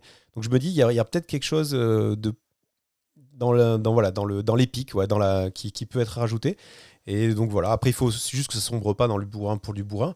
Après les mecs, ça, ils ont, ça fait quand même quelques années qu'ils travaillent là-dessus, qu'ils ont l'expérience. Donc euh, si c'est bien équilibré, ce que j'espère, et que voilà, il y, a moyen de bien s'éclater, moi euh, j'avoue, euh, je peux être assez hypé par un, par un petit Left 4 Dead. Ouais, bah, je t'avoue qu'il y a aussi une question technologique qui me hype là-dedans. C'est ce que j'ai vu en fait, c'est les images. C'est que j'ai trouvé que les, les animations étaient plus fines, que euh, bon, bah, les gerbes de sang étaient plus euh, localisées, un peu plus, euh, un peu plus réalistes entre guillemets, parce que ça reste du grotesque. Hein. le zombie, c'est grotesque et c'est ça qu'on aime. mais je sais pas, j'avais trouvé ça beaucoup plus léché en fait que, que tout ce que j'avais vu jusqu'à présent dans Left 4 Dead en tout cas, et, et dans les Left 4 Dead-like, hein, parce qu'il y en a eu, il y en a eu plusieurs et pas, et pas forcément de l'incroyablement bon. Donc en cela, je suis d'accord, il y a un peu de hype. après, j'avais joué au Left 4 Dead 1 et j'avais pas eu envie forcément de me mettre aux deux parce que j'avais été rassasié. C'est il y a quelques années et pourtant j'ai pas encore ce sentiment de manque euh, du genre euh, qui ferait que je serais très hypé par ce Back for Blood. Euh, reste qu'on va regarder ça d'un coin de l'œil évidemment. je vois bien avoir un destin assez intéressant ce Back for Blood. Et donc le jeu d'après est aussi assez étonnant dans, dans, sa genèse et dans sa création, s'appelle The Callisto Protocol. Euh, on n'a pas vraiment de date de sortie. Enfin, il parle de 2022, donc on, est assez loin. Euh, pour, euh, pour simplifier, c'est Alien 3. Oui, complètement. c'est le personnage est un prisonnier qui se réveille dans une prison sur une planète et il se retrouve confronté à une menace alien. c'est du c'est un shooter à la troisième personne, ambiance donc horreur puisqu'il faudra échapper aux, méchants aliens. On a vu surtout de, des cinématiques et pas vraiment d'images de gameplay pour l'instant. Oui, mais alors enfin, Richard, mais pourquoi en parlez-vous? Eh bien, euh, tout simplement parce que derrière, euh, enfin, outre le fait qu'on on a bien aimé Alien 3, on fait partie de ces gens-là, euh, eh bien, derrière, derrière ce jeu, il y a un certain Glenn Schofield, qui n'a rien à voir avec Michael Schofield et qui est le co-créateur de la série des Dead Space. Oui, du coup, c'est vrai qu'on se dit, il a été embauché pour ça hein, spécialement, et donc on se dit qu'il a quand même signé quelques jeux, euh, co-signé, hein, du coup, pour être précis, euh, quelques jeux qui, savent mettre de la bonne ambiance dans l'espace, donc euh, il, peut, amener sa patte, et surtout qu'il a la chance de s'appuyer sur un studio qui a un peu de, sous, puisque le, le, le studio s'appelle Striking Distance, mais surtout il fait partie de la PUBG Corporation. Et ça, c'est assez rigolo. Euh, en fait, en, apprenant sur ce jeu, on se rend compte que PUBG, donc le Player Non Battleground, hein, pour ceux qui auraient raté 50 euh, jeux vidéo, euh, donc cherche à étendre son, univers en fait et se dit bah au-delà de notre jeu de guerre Battle Royale, on va essayer de, justement de créer un lore et de créer des, jeux narratifs autour de, cet univers-là. on le dit parce que je trouve le concept intéressant, pas qu'on trouve l'univers intéressant. C'est ça qui est étonnant, c'est que j'ignorais qu'il y avait un univers étendu euh, de PlayerUnknown's Battleground qui pour, moi et pour beaucoup de gens et pour à peu près tout le monde, je pense, euh, est un Battle Royale et le euh, celui qui a lancé la mode des Battle Royale tel que on l'a subi aujourd'hui. Je plaisante en disant subi évidemment parce que ça, reste quand même très cool. mais en tout cas, c'est intéressant de voir qu'il y a des, c'est des vraies ambitions. C'est, pas seulement tiens, on a un super univers et on va essayer de l'exploiter. C'est non, non, non, on va essayer de faire un univers, de créer un univers étendu, de de créer de la mythologie, de créer tout ça. Euh, on part direct dans l'espace, ça, a l'air assez ambitieux, euh, mais euh, ils ont cette ambition-là, moi je la salue en fait. Et du coup, on va surveiller The Callisto Protocol, sachant que là pour l'instant on a zéro image de gameplay, donc le hype pas hype en vrai, on aurait presque pu le mettre dans les news tellement on a, on a rien à se mettre sous la dent. mais grâce à ces noms-là, à Dead Space, à PlayerUnknown's Battleground, PUBG, eh bien on, a un peu de hype. Enfin moi en tout Exactement, on, on est curieux. C'est une hype curieuse. Exactement. Euh, on passe à nos, classiques, j'ai envie de dire, les jeux oniriques, jolis et mignons, avec euh, là du vélo. Euh, c'est Season, ça va arriver sur PS5 et c'est Annapurna qui fait ça. Oui, disons qu'on a un nouveau joueur dans le game maintenant, c'est Annapurna. C'est un peu comme Devolver Digital. Euh, c'est un éditeur, quand tu vois le tampon, tu sais à peu près à quoi t'attendre. Donc quand c'est du Devolver Digital, tu t'attends à, quelque chose d'un peu irrévérencieux. Euh, quand c'est du Annapurna, tu t'attends à du, euh, du, storytelling, de, de l'onirisme, tu te sens, as de belles histoires, voilà, du voyage. On est dans le, on est, on est dans le roman. Euh, ce season, il est, euh, il est assez intéressant parce que le, les, les, les, images, les images sont assez jolies. Euh, enfin, on, a pas mal parlé en amont. c'est vrai qu'il y, y, a un côté où on n'a pas d'image de gameplay. Hein, c'est de l'ordre du on est vraiment dans l'ordre comme le Callisto Project. On n'en sait rien du tout, de chez du tout. Euh, oh, si, on a, on a vaguement, enfin, on sait même pas si c'est du gameplay ou pas. Mais il y a quelques images où on voit le héros en train de faire du vélo euh, dans la pampa, où on se dit, ah bah si ça se trouve, c'est euh, c'est quand même des images de gameplay, probablement d'ailleurs. C'est vrai que, comme tu disais, le design est très beau. c'est une sorte de cel shading à la manière de ce qu'on a pu voir bah, sur le dernier, enfin, pas le dernier pour le coup maintenant, mais sur Zelda Breath of the Wild, que, qui avait déjà été un petit peu euh, un petit peu commencé sur d'autres d'autres jeux, une sorte de cel shading très mignon et pas du tout, euh, pas du tout avec les gros traits noirs comme on avait au départ du, du cel shading. Euh, ce que nous montre la, la bande-annonce, c'est vraiment ce jeune homme qui prend des photos, qui s'intéresse à la nature, qui enregistre la nature en fait avec soit sa caméra, soit son appareil photo, soit un enregistreur audio et, et qui se balade dans la nature comme ça et qui rencontre des gens visiblement et qui, à qui il arrive. Donc pareil, vraiment, vraiment une, une aventure onirique, mais une grande aventure. Et, euh, et c'est suffisamment intrigant, suffisamment intéressant euh, et suffisamment joli et, onirique pour, euh, bah, pour, nous, pour retenir notre attention. En tout cas, moi, ça, ça retient vraiment mon attention, ce jeu. J'aime bien les jeux calmes et ça a l'air d'avoir le bon type de calme tant qu'ils ne refont pas encore un jeu cosy sur la mort. J'en peux plus, moi, des, des, jeux sur la mort. Oui, et puis ça fait une transition un peu tout trouvé avec Open Road, euh, qui est euh, du coup le, deuxième, euh, la deuxième annonce d'Annapurna ces derniers temps, qui pour le coup a à peu près le même pitch. c'est un road trip avec des persos. Enfin, on sent le truc calme, on sent le truc observation, dialogue, un peu voilà walking sim. pardon. voyage aussi effectivement. Voyage. Mais par contre, on se retrouve là avec des graphismes qu'on a déjà vu 150 fois. L'actrice qui doit jouer la voix, on l'a entendu 150 fois.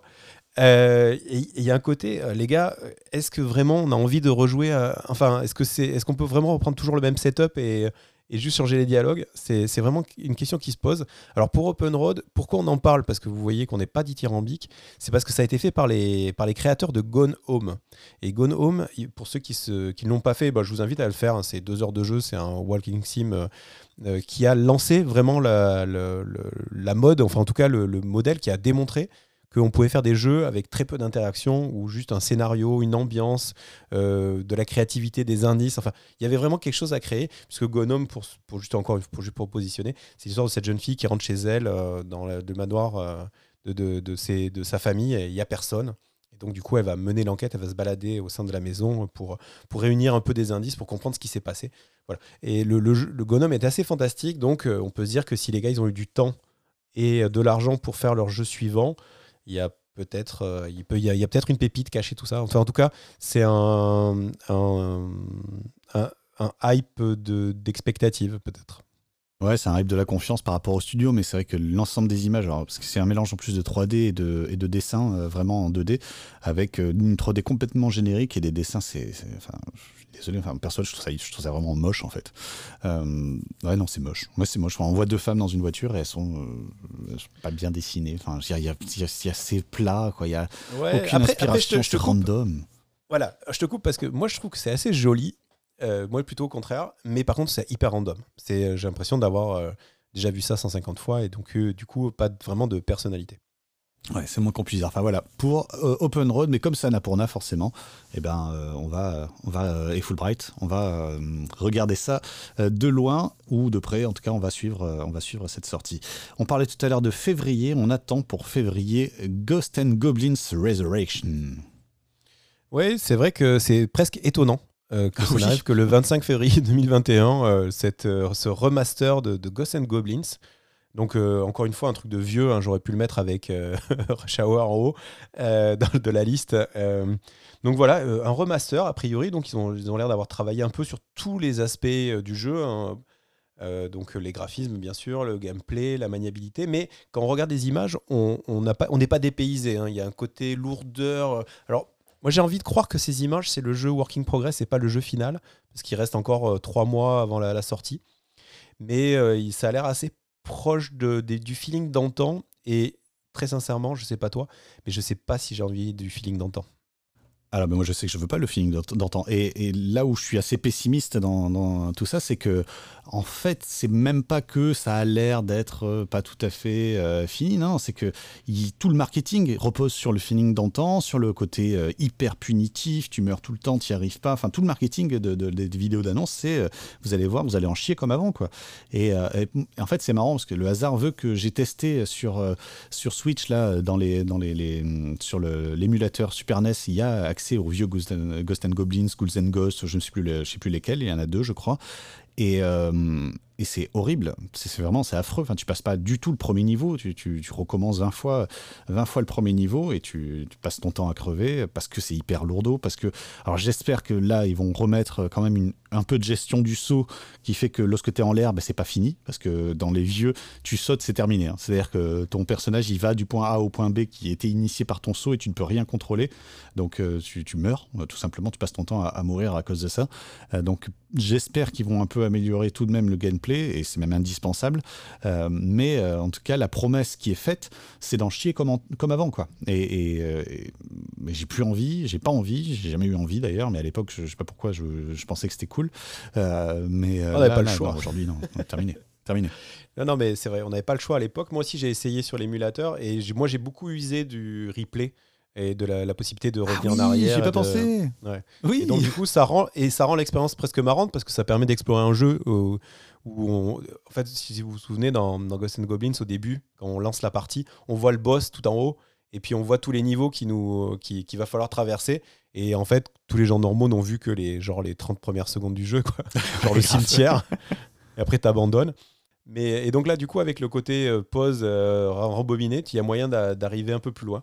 Donc euh, voilà. Mais j'avoue, je me suis malgré le fait d'être immortel, ça m'a aussi saoulé. Donc voilà. Donc on verra. Écoute, pas, pas hype de malveillance. Ok, bah voilà. En tout cas, c'est noté euh, pour Ghost and Goblins Resurrection. Euh, pareil aussi, c'est un jeu dont on n'a pas énormément d'infos, mais on voulait en parler. C'est Dragon Age 4 qui euh, est annoncé, et on veut en parler surtout parce que derrière, c'est le studio BioWare. Oui, c'est ça. BioWare, c'est Mass Effect, c'est le fameux meilleur jeu Star Wars de l'univers KOTOR, c'est Baldur's Gate. Enfin, c'est en tout cas, c'est un studio qui est connu pour sa capacité à faire des grands RPG. Euh, Dragon Age, les versions d'avant, disposent de leur vraie communauté. Voilà, c'est un, RPG euh, action euh, avec des dans un univers heroic fantasy. La bande-annonce a l'air de pas se prendre trop au sérieux. si c'est bien écrit, c'est bien fait, pourquoi pas? Pourquoi pas Et puis, ouais, enfin, BioWare, enfin, voilà, vu, leur palmarès, euh, voilà, on parle de Mass Effect, on parle de KOTOR, on parle de Baldur's Gate, enfin, c'est un sacré studio. Ils s'attaquent à un Dragon Age qui est donc, comme tu le dis, un, jeu qui est un peu historique, qui a un peu une communauté. Et eh ben, on va surveiller ça, on va surveiller ça. Il y a de la hype, euh, forcément, euh, vu la promesse, mais je pense que c'est pas un jeu qui reviendra en mage, c'est un jeu qui reviendra en hype, avec nous dès qu'on aura des images véritablement de gameplay. Ouais, après, c'est vrai que je me dis aussi, y a quand même on a quand même un vrai sujet d'exploration de, des univers euh, dans lesquels on, évolue parce que le nombre de, jeux dans la heroic fantasy et dans l'espace, là, il commence à arriver à. on arrive un petit peu à saturation. Je pense qu'il va falloir qu'il y ait des studios qui creusent, qui creusent des nouvelles pistes parce que on, reste quand même un peu sur toujours les mêmes, les mêmes thématiques. Effectivement. Et puis comme tu dis tout ça, c'est tu l'as très bien dit tout à l'heure. Hein. franchement, il y a eu une hype autour de Game of Thrones où tout le monde a voulu revenir vers, vers ces univers-là, ne sachant pas que la hype serait complètement euh, coupée euh, l'herbe sous le pied euh, par la dernière saison de Game of Thrones, ce qui fait que plus personne n'a envie de cet univers-là. Donc la saturation, elle arrive très vite. C'est des génies. Effectivement. Allez, dernière, euh, dernière hype, pas hype, euh, là aussi, euh, c'est intéressant. C'est surtout la démarche qui est intéressante. Alors attention, accrochez-vous, possesseur, ex-possesseur de Nintendo 64. Je sais que ce sont généralement des êtres fragiles qui ont un cœur difficilement accroché. Ils sont sensibles, ils pensent que Mario 64 était un bon jeu. alors voilà, je vais vous le dire. Perfect Dark revient. Donc voilà, pour ceux qui sont pas morts de, crise cardiaque ou ceux qui le savaient déjà, donc qui ont eu le temps de se remettre. Donc Perfect Dark, c'est un jeu qui était d'abord sorti sur Nintendo 64 dans les années 2000 et euh, qui était un peu laissé à, l'abandon. Euh, il y a eu un remaster, il y a eu une suite, il y a eu un remaster en, en 2010. Bref, rien de folichon, folichon jusque-là. Et c'était euh, donc une sorte de suite, hein, je précise, une sorte de suite de GoldenEye, qui est quand même le jeu culte de la, Nintendo 64, enfin un des jeux cultes, parce que j'ai dit du mal de Mario 64, mais c'est un, des gros jeux cultes de, la Nintendo 64, évidemment. Et donc du coup, euh, c'est une suite, il y a une vraie communauté, il y a, voilà, il y a, un vrai euh, engouement autour de, Perfect Dark. Et donc on a appris que c'était reparti, que Perfect Dark donc allait avoir une suite, mais finalement on n'a rien vu vraiment de cette suite, si ce n'est encore une fois des cinématiques. Mais du coup, on voulait en parler aujourd'hui parce que le jeu est produit par The Initiative, qui est un studio créé par Microsoft il y a maintenant deux ans, et euh, donc à Santa Clara, en Californie. Euh, je crois qu'on a commencé par Santa Clara, les news, donc euh, on y retourne. Santa, pardon, Santa Monica, pardon, Santa Monica. Et bref, tout ça pour dire quoi? C'est que quand ils ont créé ce studio, ils ont sorti encore une fois le chéquier à la Microsoft, hein, maintenant le Mulligan, on va dire, quand on parle de Microsoft, et ils ont débauché euh, toute l'équipe qui compose le studio sont des anciens de gros studios. Euh, typiquement, à la tête du studio, c'est un, certain Darrell Gallagher, qui est un ancien de chez Sony, qui est un ancien de chez Rockstar, qui est un ancien de chez Crystal Dynamics et qui est connu notamment pour avoir fait le reboot de Tomb Raider chez Crystal Dynamics. Donc plutôt euh, une bonne ligne sur le CV. Et après, si vous cherchez un peu sur le net, vous allez voir la liste de tous les employés qui ont commencé dans le studio. Et c'est tous des anciens, voilà, Sony, Rockstar, EA, Epic, enfin il n'y a pas un mec qui bosse là-bas ou une nana qui bosse là-bas qui n'a pas, qui a pas 4-5 euh, ans euh, d'expérience dans un des, des, 20 gros studios euh, dans le monde. Et donc, c'est que des pointures. Donc, c'est vrai que ça rajoute pas mal de hype justement sur ce Perfect Dark. C'est une licence forte et une équipe normalement de cadors qui travaillent dessus, et qui ont le temps, qui ont l'argent, qui sont détentes. Donc euh, là, voilà, on a peut-être aussi, euh, en plus du Halo dont je parlais tout à l'heure, on a peut-être le vrai aussi prochain gros jeu next-gen qui, envoie du bois. Donc euh, voilà. pour moi, ça sera un, hype d'espoir. Ouais, ouais, ben, il n'y a rien à dire. Enfin, franchement, la liste, elle est, elle est folle. Peut-être qu'on pourrait, on pourra la mettre en lien quelque part parce que la liste, tu te retrouves donc avec Naughty Dogs, hein, donc pas mal de gens qui sortent de là et qui ont au hasard hein, fait euh, par exemple The Last of Us 1 euh, et 2 on a du Uncharted dans leur euh, dans leur dans leur besace. Et puis après tu changes de studio tu vas voir des gens qui ont fait Red Dead Redemption qui ont fait du Tomb Raider qui ont fait du Dead Space qui ont fait enfin bref. C'est vrai que c'est vertigineux de voir comment ils ont débauché à tout va. Maintenant bah, va falloir faire un bon jeu. Ça c'est jamais jamais gagné d'avance. Mais mais en tout cas on va être attentif à ce Perfect Dark. C'est à dire qu'on a quand même un jeu qui a énormément de nostalgie qui fait énormément de belles promesses. Et en plus on a ben, des gens derrière qui sont, euh, qui sont costauds. Donc la hype, elle est, elle est au maximum pour un jeu dont on a vu, mais alors zéro image de gameplay. Exactement. Mais c'est tout l'intérêt euh, de, de, cette rubrique. Exactement. Allez, on fait une petite mise à jour de nos avis précédents. C'est l'heure de la mage.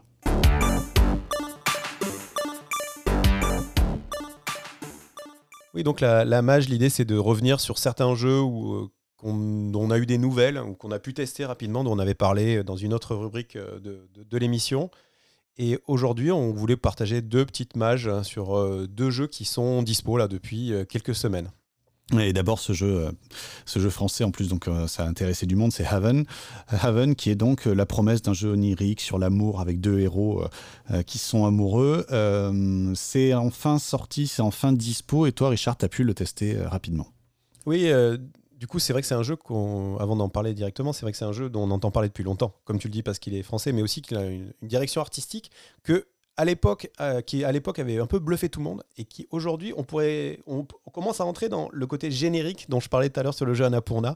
On est vraiment sur ce, un peu ce type de, graphisme. Donc, euh, donc le jeu est sorti euh, et moi j'ai pu le tester parce qu'il est, il est offert sur le Game Pass. Donc facile. Euh, donc, euh, pour vous en dire trois mots, euh, et, aussi peut-être, petite parenthèse, allez, je fais encore une digression. Vas-y. ce qui est amusant, c'est que maintenant que j'ai le Game Pass, je découvre un peu cet univers merveilleux. quand il y a un jeu qui, qui me hype, je me dis, je vais commencer par y jouer, puisque je ne l'achète pas, donc je peux, je peux consacrer, je me dis, allez, je lui donne 2-3 heures, et, et après ces 2-3 heures, en fonction de mon sentiment, soit je vais jusqu'au bout, soit je vais regarder un peu les tests pour voir un peu ce que, ce que les, autres, en disent. Là où peut-être j'aurais regardé les tests pour aller l'acheter euh, dans ma démarche d'avant. Et sur Raven, c'est exactement ce qui s'est passé. Je l'attendais, j'en avais parlé ici, je l'avais mis dans les hypes, euh, dans les trucs euh, qui me hypaient, l'univers onirique, le côté des deux personnages, le côté un petit peu. Hmm, comment ça s'appelle Avec des conversations, enfin, tu vois, un côté un peu. juste non, je sais pas le. Je, je C'est pas grave, mais en tout cas, ouais, il y a, en tout cas, il y a un côté euh, un petit peu original, mais un jeu basé sur euh, ouais, l'échange, l'amour, sur. Euh, a été à retrouver le mot, donc j'ai bien fait de combler. Exactement, c'était un visual novel. Oh. Donc il y a un petit côté visual novel, puisque en fait, la relation entre le, couple, entre l'homme et le, garçon et la fille dans le couple, ça, ça, constitue une partie importante du gameplay où on est avec eux dans le vaisseau et ils discutent, ils échangent.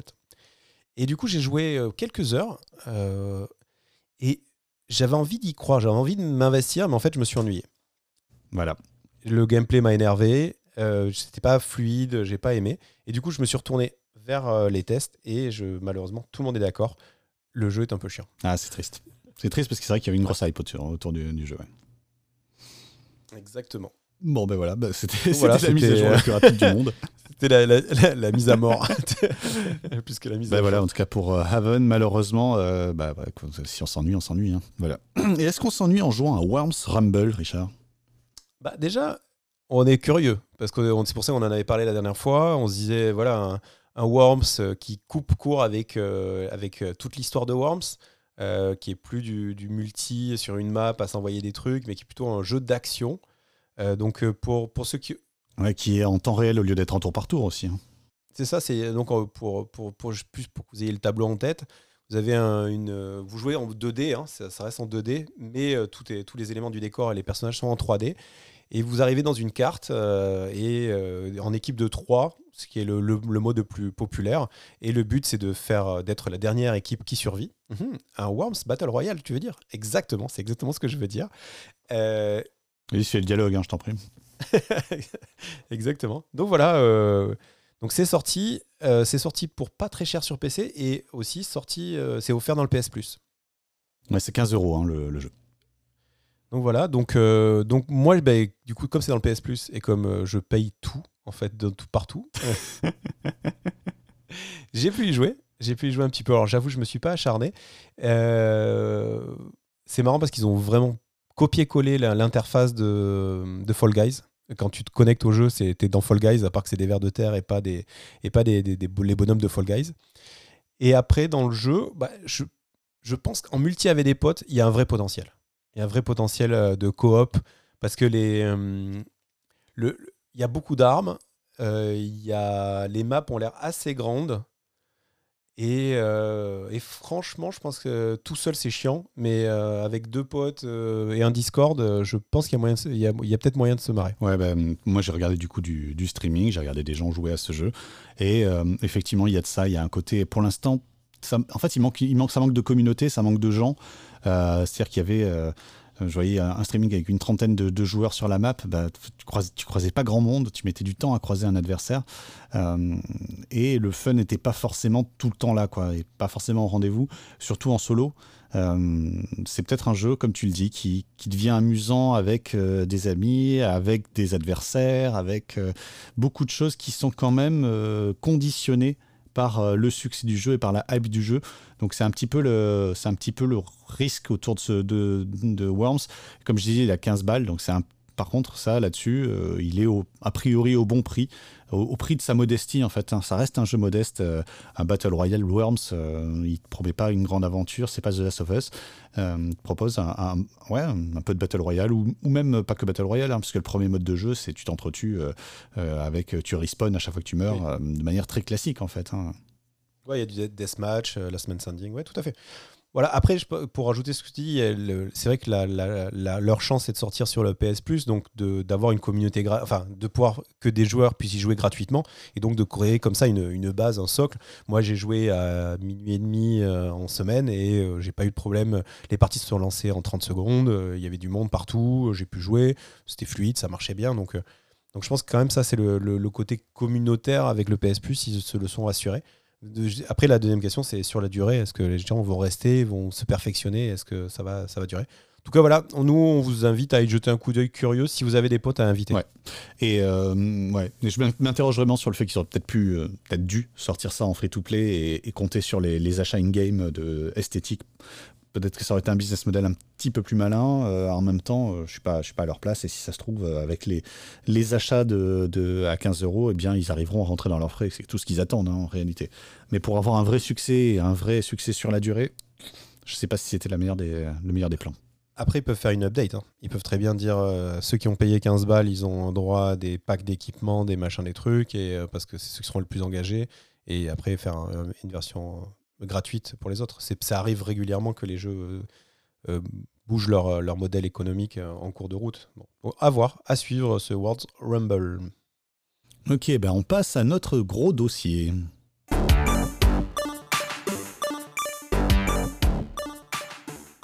Oui, les dossiers, c'est en fait des sujets qu'on a envie un peu de creuser, sur lesquels on a envie de s'arrêter, qui sont général, souvent, qui ont souvent été hardware.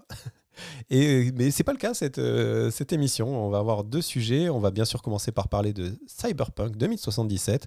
Et puis après, on fera un petit tour par les Game Awards, hein, parce qu'il y, a eu, y a eu cet événement il y a quelques jours et on va partager avec vous notre sentiment sur les, sur les élus. Mais on commence par Cyberpunk et ouais, il faut parler de Cyberpunk. Alors on va contextualiser pour les deux du fond qui n'auraient pas, pas suivi, mais ça va aller vite, hein, euh, je vous rassure. Cyberpunk, c'est le jeu, le nouveau jeu des, euh, de CD Projekt, des créateurs euh, de euh, notamment The Witcher euh, et notamment The Witcher 3, qui est voilà, le succès que l'on connaît. Cyberpunk, c'est la promesse d'un RPG dans un monde bah, cyberpunk en l'occurrence, hein, donc futur un peu apocalyptique, post-apo, où la, société est un peu dans la surconsommation, est devenue un petit peu folle, avec tout ce que cela compte d'humains augmentés, de technologies qui sont hyper présentes. C'est dark, c'est sombre, on est dans les années 80, c'est le futur des années 80. Euh, voilà, euh, c'est Cyberpunk, c'est la grande, grande, grande promesse euh, du, jeu vidéo de ces dernières années, au point que on s'est fait la réflexion là en préparant l'émission, eh bien il n'y a aucune sortie en face de Cyberpunk, tout, tout le monde s'est planqué, tout le monde s'est mis sous la table, on dit non, non mais c'est bon, on sortira en février, t'inquiète, Noël on s'en fout, on n'aime pas ça. donc ça a été le grand épouvantail, ça a été aussi la grande blague de ces, dernières, ces derniers mois dans Gamer Weekly, puisque pour la première fois depuis des mois, eh bien, on ne parle pas de Cyberpunk pour annoncer un report de la sortie du jeu, mais pour annoncer la sortie du jeu. Mais est-ce qu'on ne serait pas en train d'annoncer le report de la sortie du jeu finalement? On y reviendra à la fin de ce dossier. Et, euh, pour, euh, euh, pour commencer, on a, on a noté quand même quelques, quelques points et on voulait commencer par le truc peut-être le plus étonnant autour de la sortie de ce Cyberpunk 2077, à moins que tu veuilles rajouter quelque chose sur le contexte, eh bien c'est la notation. Ouais, ou peut-être euh, la, manière dont tu as géré, euh, peut-être regrouper, peut-être la manière dont tu as géré euh, CD Projekt Red. Hein. Je sais que les amateurs auront été écorchés par le fait que tu n'aies pas mentionné qu'on parlait de bien de CDG Projekt Red. mais en tout cas, ce qui a été intéressant, c'est que donc, le studio a décidé d'envoyer à la presse uniquement des versions PC. Et comme la presse était sous NDA, n'avaient pas le droit de parler du fait qu'ils avaient reçu le jeu, bah, ils se sont pas dit entre eux qu'ils avaient tous reçu la version PC. Donc tout le monde pensait que bah, d'autres devaient avoir d'autres versions du jeu. Et, euh, du coup, on s'est retrouvé avec, euh, avec une, une série de, de, de, notes euh, extrêmement bonnes et en même temps qui font et des, des, des, tests qui font une grande place aux imperfections. En fait, on se retrouve avec des, sites qui mettent 10 euh, et en disant euh, il y a plein de trucs à améliorer. Ouais, c'est, euh, vraiment étrange. étrange, je sais pas. Non, c'est pas étrange parce que tout est argumenté, quasiment en tout cas. Mais c'est vrai qu'on parle d'un jeu qui a des 9 sur 10, des 10 sur 10, des 95%, ça dépend comment vous voulez, vous voulez noter. Et, les tests sont hyper mi-figue, mi-raisin. Mais c'est intéressant parce que c'est pas la première fois que ça arrive, en vrai. Hein, c'est pas une nouveauté non plus. Euh, des jeux imparfaits, avec même parfois des très gros défauts, mais qui ont des très bonnes notes, parce que en fait la note, bah, tout simplement, c'est un équilibre entre ce qui nous a plu et ce qui nous a déplu. C'est pas euh, bah, t'as moins 1 parce que t'es à tel défaut ou tel défaut, euh, et t'as plus 1 parce que t'as telle qualité. Quoi. Non, non, c'est un, c'est un, feeling global. D'ailleurs, ça reste, il faut pas l'oublier, quelque chose de bah, de l'ordre du feeling et de l'ordre de, la subjectivité. Hein, c'est le principe même des notations. maintenant, bah, on va y revenir justement sur qu'est-ce qui fait que les gens ont aimé, qu'est-ce qui fait que les gens ont, été déçus euh, aussi, et donc euh, ce qui expliquera à la fin euh, ces notes qui sont vraiment très très élevées pour un jeu avec autant de défauts.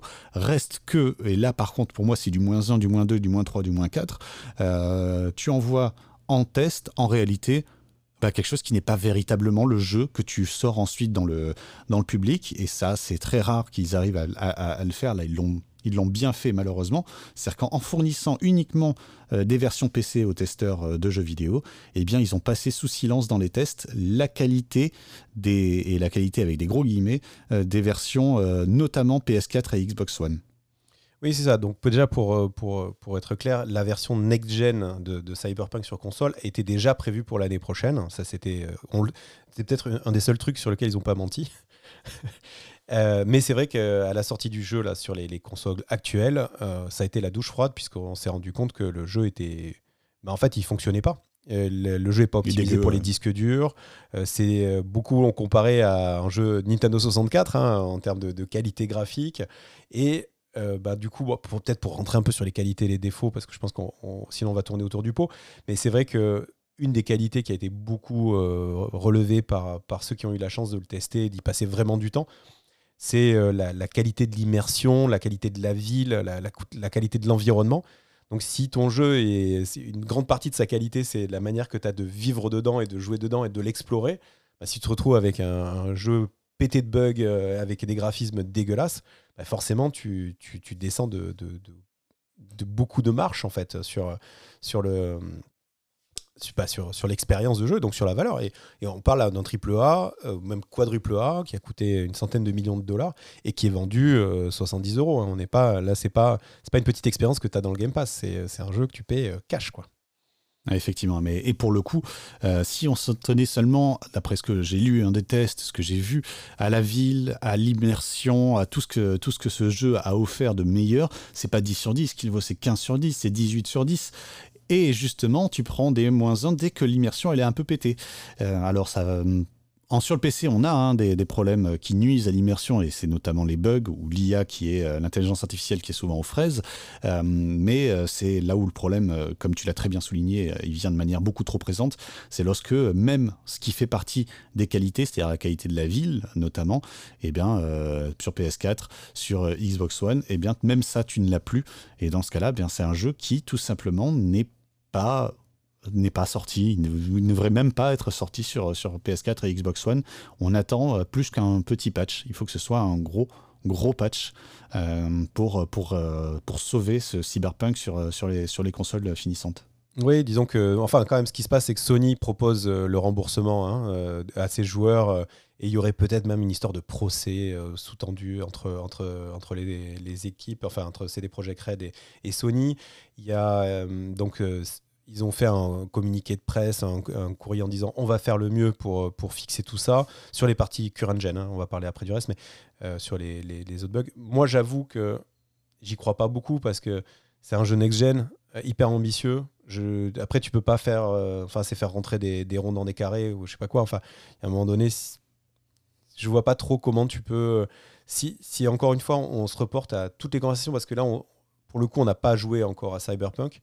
Euh, mais si on a beaucoup regardé de, on a beaucoup regardé tous les avis vidéo qu'on peut trouver sur internet et qui sont hyper euh, divergents. Enfin, en tout cas, ils sont hyper riches dans leur diversité, mais ils pointent tous vers la même chose, c'est que le jeu sera certainement euh, le, meilleur jeu de 2021.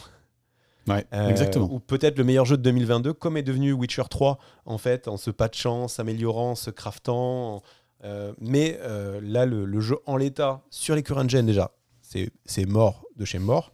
Sur les PS5 Xbox euh, Series qui permettent d'avoir euh, de gagner d'avoir le SSD, d'avoir un peu plus de RAM, d'avoir des composants, c'est un peu plus c'est jouable. Les gens sont quand même satisfaits, c'est ça se fait. Et sur PC, ça se fait. Après, il faut être prêt à accepter des, des, bugs et des, erreurs qui peuvent faire sortir de l'immersion. Donc, c'est vrai que on se dit pour un jeu à 100 millions de dollars qui a mis 5 ans à sortir ou 6 ans à sortir, et avec toute la com en plus qu'ils ont balancé, euh, c'est vrai que c'est un peu une petite trahison quand même hein, de CD Projekt Red euh, envers les joueurs. Plus, tu vois, on en parlait, euh, la petite combine pour, pour, tromper les testeurs de la presse spécialisée. ça fait quand même beaucoup de choses à charge. quoi. Ouais, ouais, il y en a encore d'autres, on y reviendra. mais comme tu le dis très bien, c'est très intéressant de voir que sur la même base, on voit quand même que les testeurs ont joué au même jeu. C'est pas, pas étonnant, mais un mec qui va mettre 6 sur 10 et un mec qui va mettre 10 sur 10 à ce jeu-là, eh bien, quand tu lis le test, tu sens qu'ils ont joué au même jeu. En réalité, la différence, c'est eh bien, c'est ce que tu en ressors, c'est comment tu en ressors. Est-ce que tu gardes les aspects négatifs ou est-ce que tu en gardes les aspects positifs? Et, euh, et aussi cette part d'espoir que ce soit patché de manière efficace. Euh, je, je, plaisantais au début, mais c'est exactement ça. On parle d'un jeu qui sort dans un an, en réalité.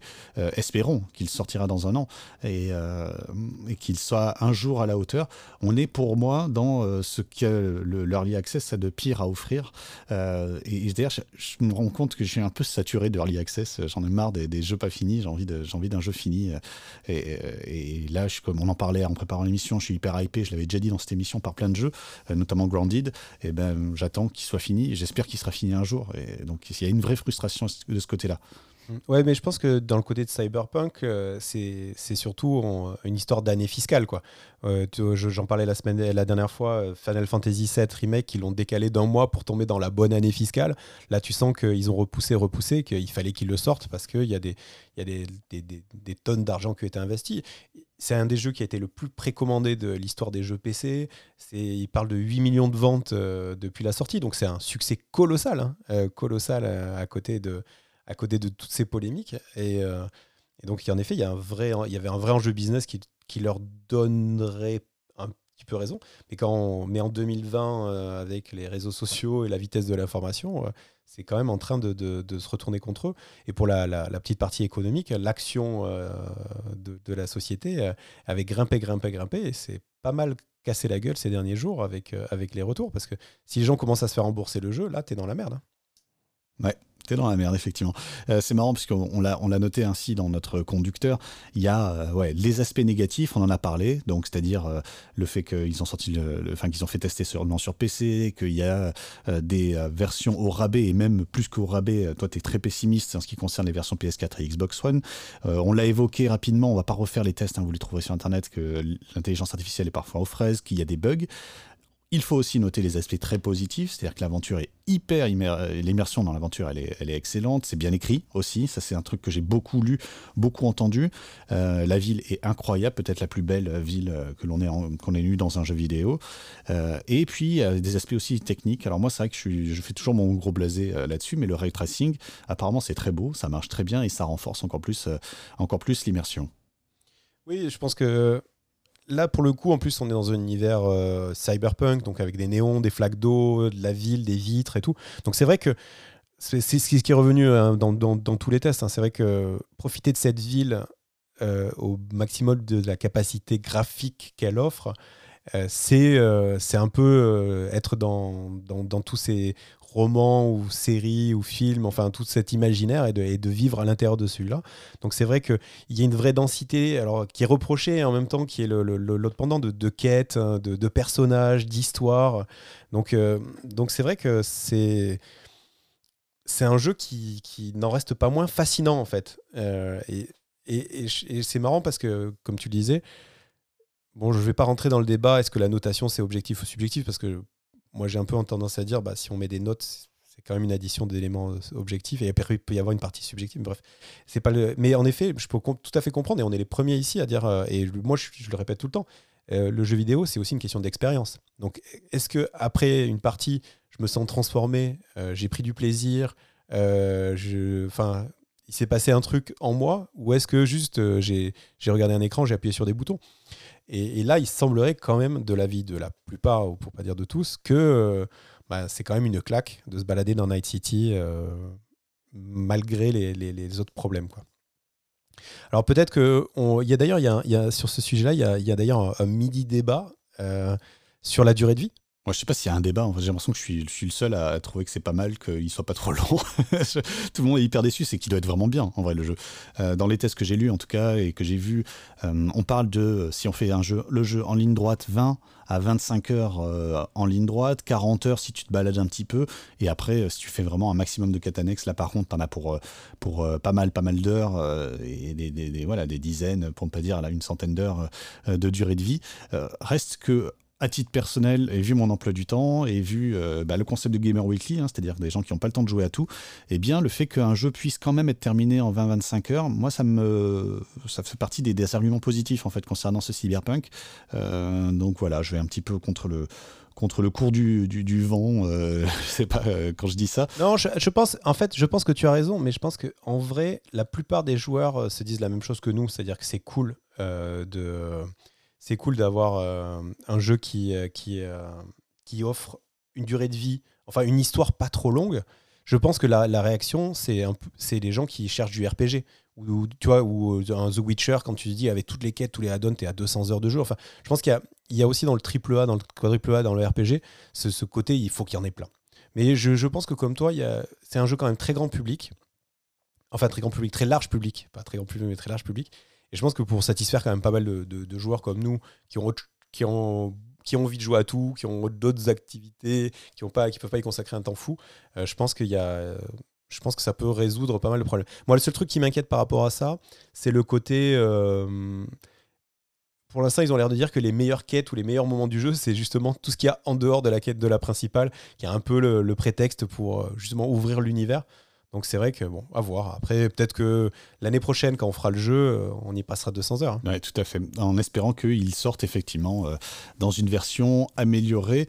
Euh, bon, voilà ce qu'on avait à dire sur Cyberpunk. Moi, j'espère aussi, je le retiens et je, je le retenais déjà, qu'ils ne vont pas encore bosser et cruncher pendant des mois sur ce jeu, eh bien on voit que le crunch, ça ne veut pas dire que ça marche. Au contraire, en fait, j'ai l'impression que si tu veux sortir un jeu qui est pas fini, qui est buggé, qui a des défauts euh, que tu n'as pas vu au que tu n'as pas vu au développement, ben tu crunch. Et donc le crunch, c'est tout simplement de pousser à bout ses employés pour que euh, bossent 24 heures sur 24 pendant des mois et qu'ils en puissent ils en puissent plus.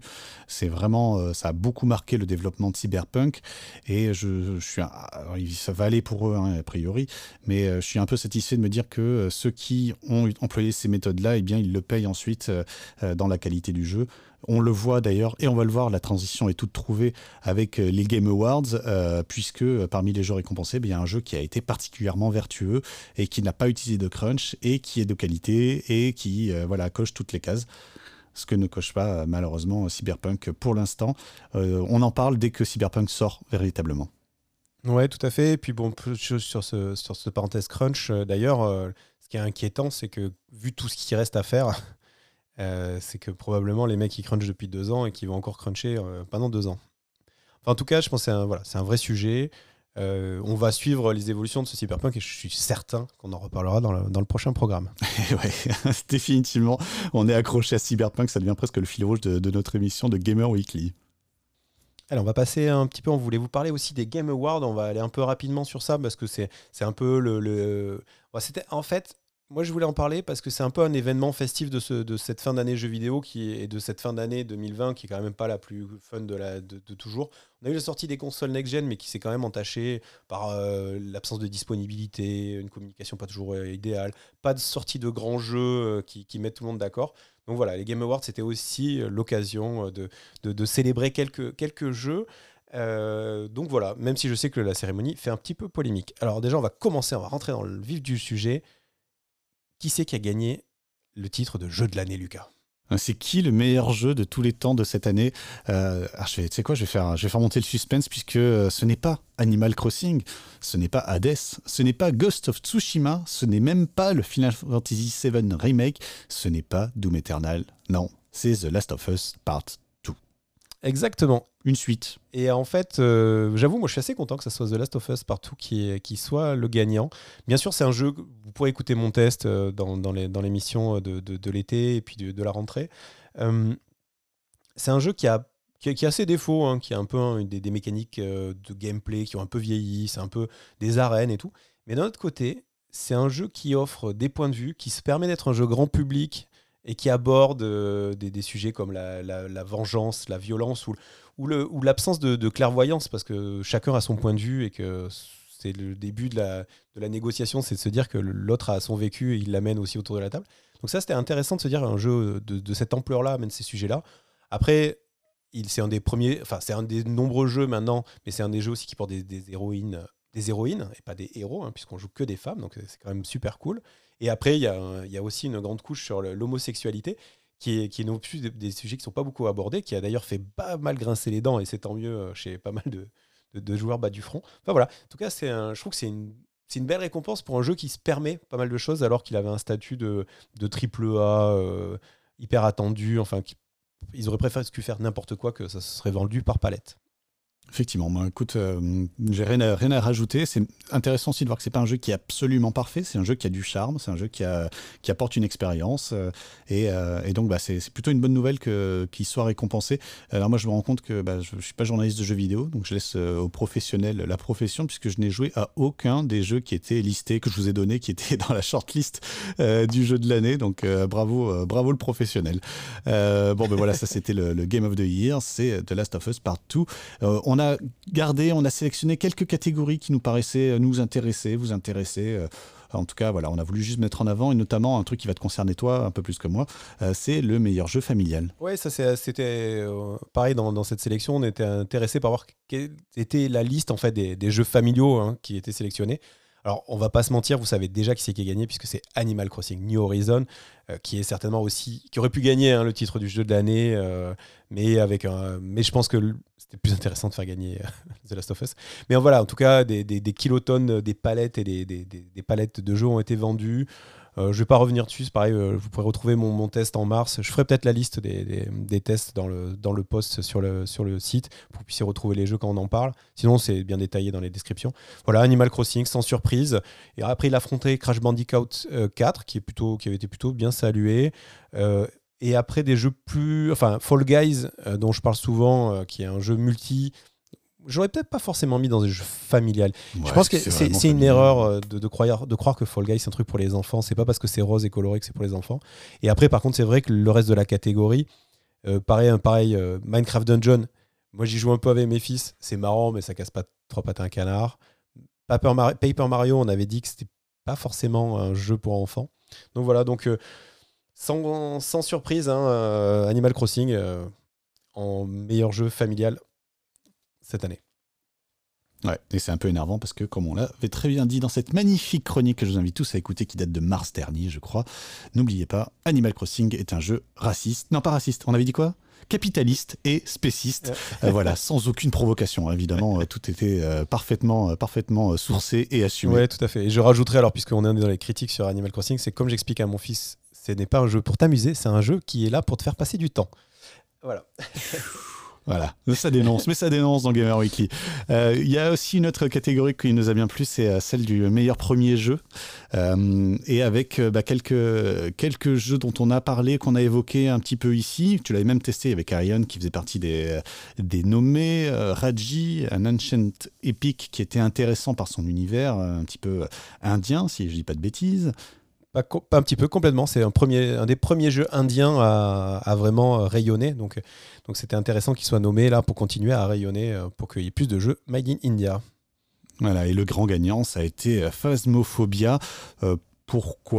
Qui est une sorte de Left 4 Dead, euh, puisque c'est un coop euh, avec euh, des fantômes, où il faut donc chasser des fantômes, avec vraiment à la manière de ces, émissions de, de télé-réalité où ils vont dans des maisons pour essayer de trouver des fantômes. Bah après, ils peuvent réécouter les, la dernière émission, on en a pas mal parlé, donc voilà. du coup, Phasmophobia, on l'avait on l'avait, on l'avait spoté. Et bon, c'est intéressant qu'ils aient choisi celui-là plutôt qu'un autre. je pense que c'est son côté multi et très twitchable. Ouais, clairement. Je pense qu'il est clairement récompensé pour la, hype autour du jeu et notamment la hype des streamers euh, autour du jeu. Donc bon, bah, c'est un, critère. c'est un critère. Euh, on en parle de temps en temps, tu aimes bien en parler, c'est la euh, réalité virtuelle. Quel était le meilleur VR de, l'année, Richard? Ouais, sans surprise, c'est Half-Life Alix hein, qui remporte la, palme de, la VR. Je voulais en parler rapidement, même si voilà, il n'y avait pas d'enjeu. C'est vrai que c'est une des plus belle, plus riche, plus intéressante expérience VR qu'on ait eue depuis que la VR existe. Donc, euh, donc c'est, bien que ça soit salué. Et puis, voilà, c'est, un...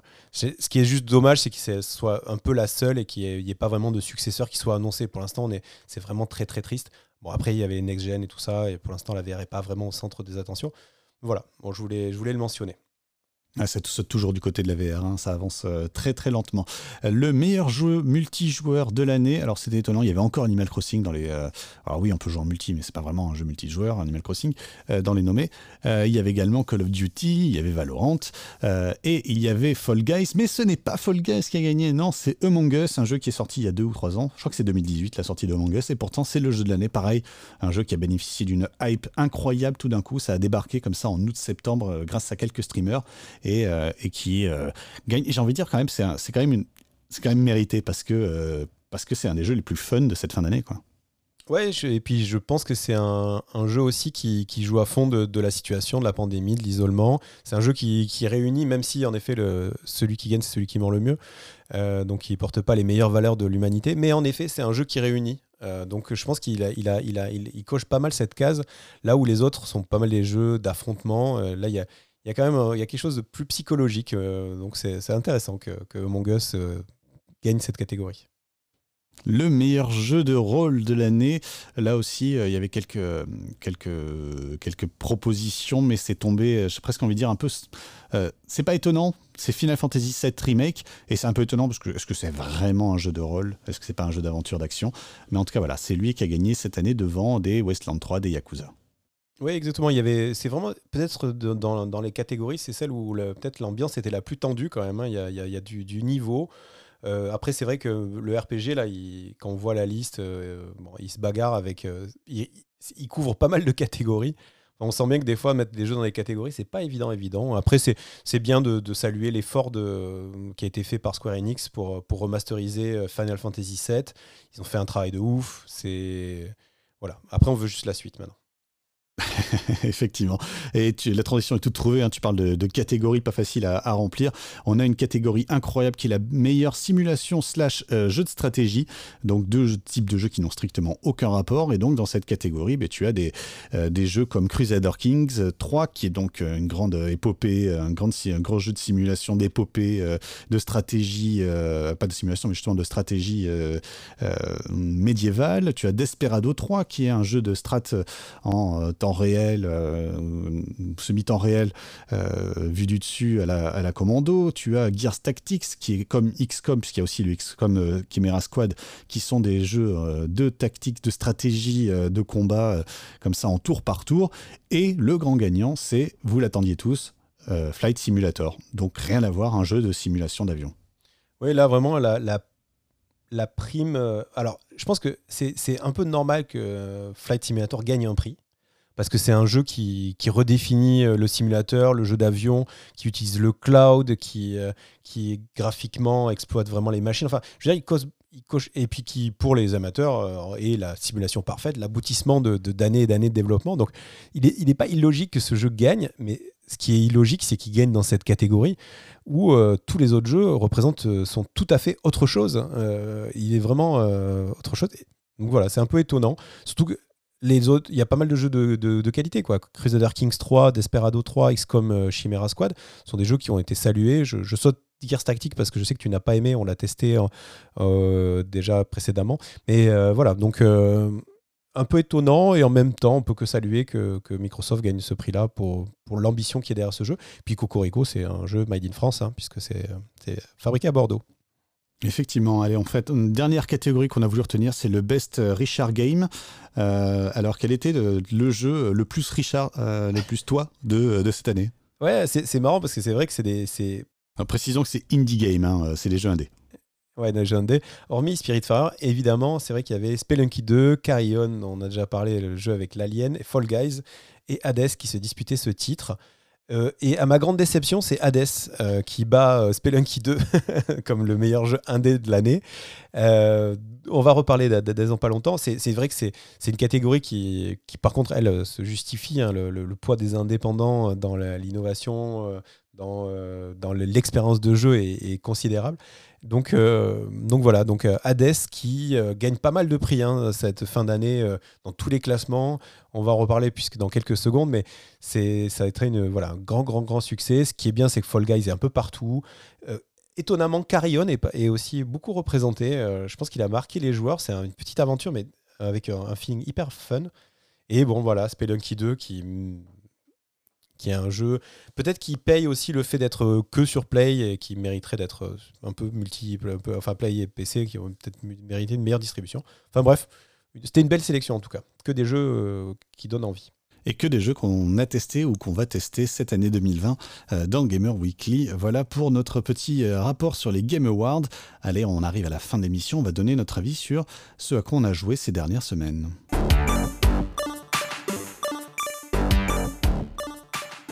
Et toi, Richard, justement, tu as euh, joué à Hades, le grand vainqueur euh, de meilleur jeu indé euh, de l'année. Alors, Hades, raconte, qu'est-ce que c'est? Alors déjà, Hades, moi je l'avais snobé au départ parce que tout le monde m'avait dit c'est un roguelite qui, qui, a, qui a, dont la plus grande qualité c'est son, côté scénaristique et, et, le, le, fait qu'il y ait une histoire qui tienne tout ça et qu'on n'est pas juste là pour taper dans des méchants. Au début, je l'avais snobé parce que moi, je j'arrête pas de vous dire qu'il faut jouer à Children of Morta, qui repose exactement sur la même chose, c'est un roguelite, et euh, qui, a une, vraie consistance scénaristique et qui repose beaucoup donc, euh, sur, l'histoire qu'il te raconte et son storytelling. Donc voilà, au début, je l'avais un peu boudé, puis avec la hype, je me suis dit, allez, je me lance. Alors déjà, Hades, c'est Super Giant, donc c'est des, jeux qui ont eu beaucoup de succès, beaucoup de succès d'estime. Je ne sais pas si c'est des ventes, mais parce qu'ils sont euh, dans un style graphique, ils sont dans, un soin, dans la finition, justement, à l'opposé d'un cyberpunk. Euh, qui, est, très avancé. Et Hades aussi avait pas mal fait le buzz parce qu'il avait, il a, fait, il a eu droit aussi à une longue période de, early access qui justement lui a permis d'arriver à une sortie officielle avec vraiment tous ces micro-réglages qui font qu'un euh, jeu comme cela marche ou pas. Quoi. On pense, euh, je pensais pas mal à Dead Cells par exemple, qui, voilà, qui était aussi dans, dans la finesse du trait, qui, qui ratait rien et donc qui rendait l'expérience agréable de bout en bout. Donc Hadès, c'est quoi On joue Zagreus, le fils d'Hadès, qui est un peu en crise, en crise d'adolescence, qui a décidé de, se casser des enfers. Et pour ça, en fait, il va devoir traverser des niveaux un peu à la Ghost and Goblins. Là, il va falloir retrouver, il va falloir se retrouver la surface.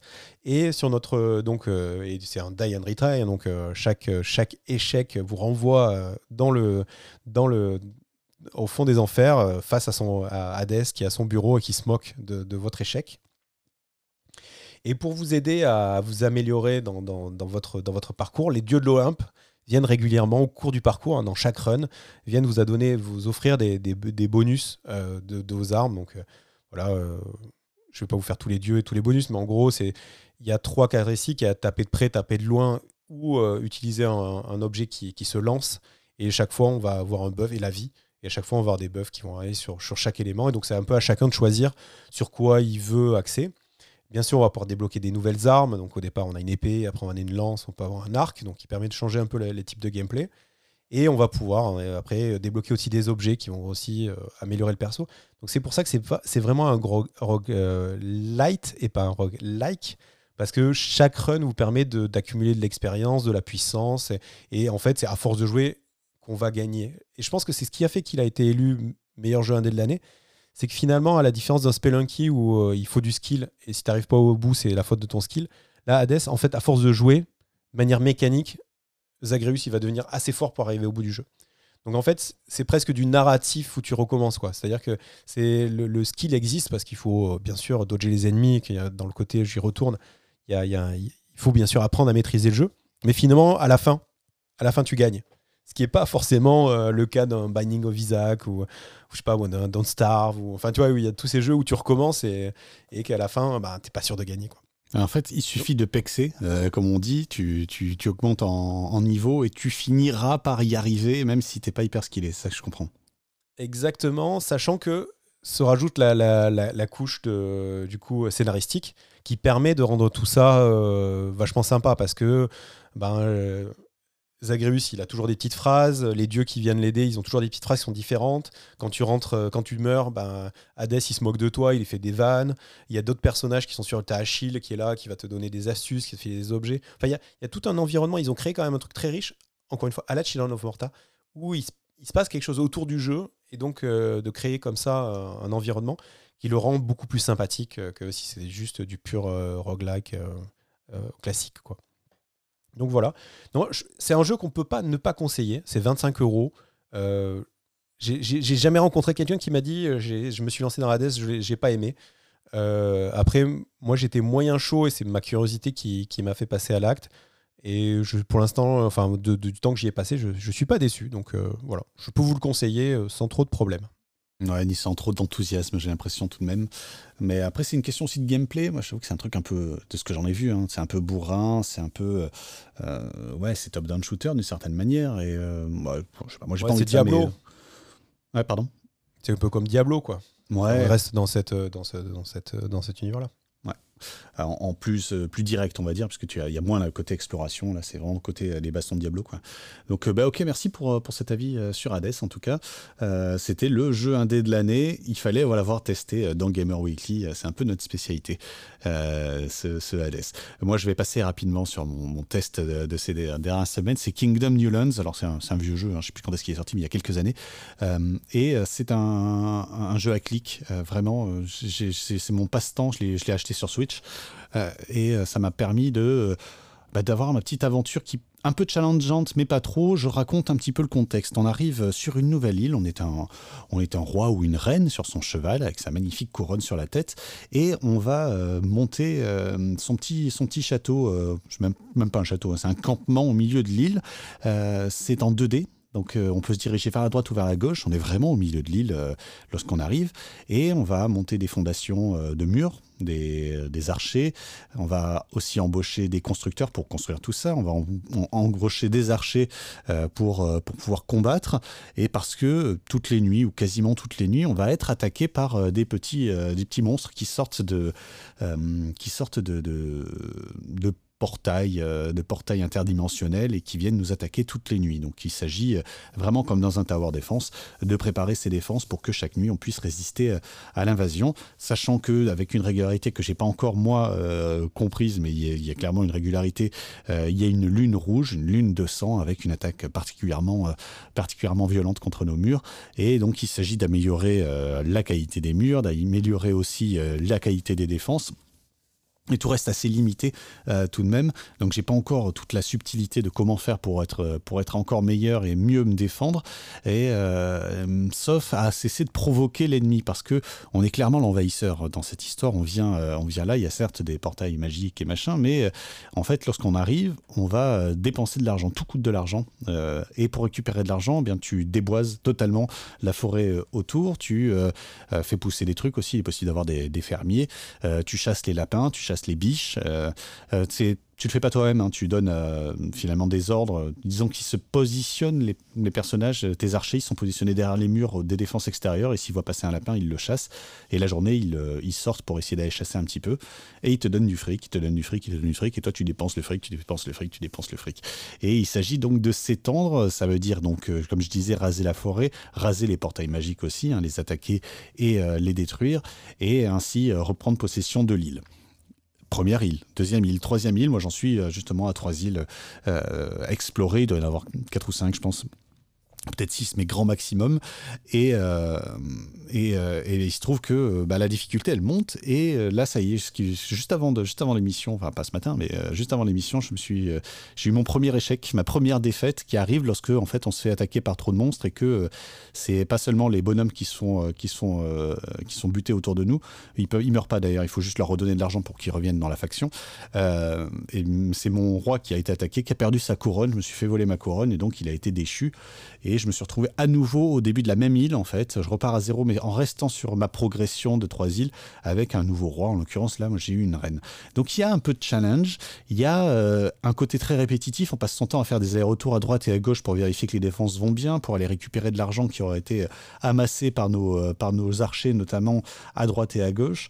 Euh, c'est c'est pas c'est pas la grande aventure, c'est pas la grande passion, mais il y a hum, un côté immédiat, un, amusement immédiat et euh, un côté assez mécanique qui correspond à ce dont j'ai envie en ce moment peut-être euh, au niveau du jeu vidéo, quelque chose de, juste un peu mécanique, de, simple à appréhender.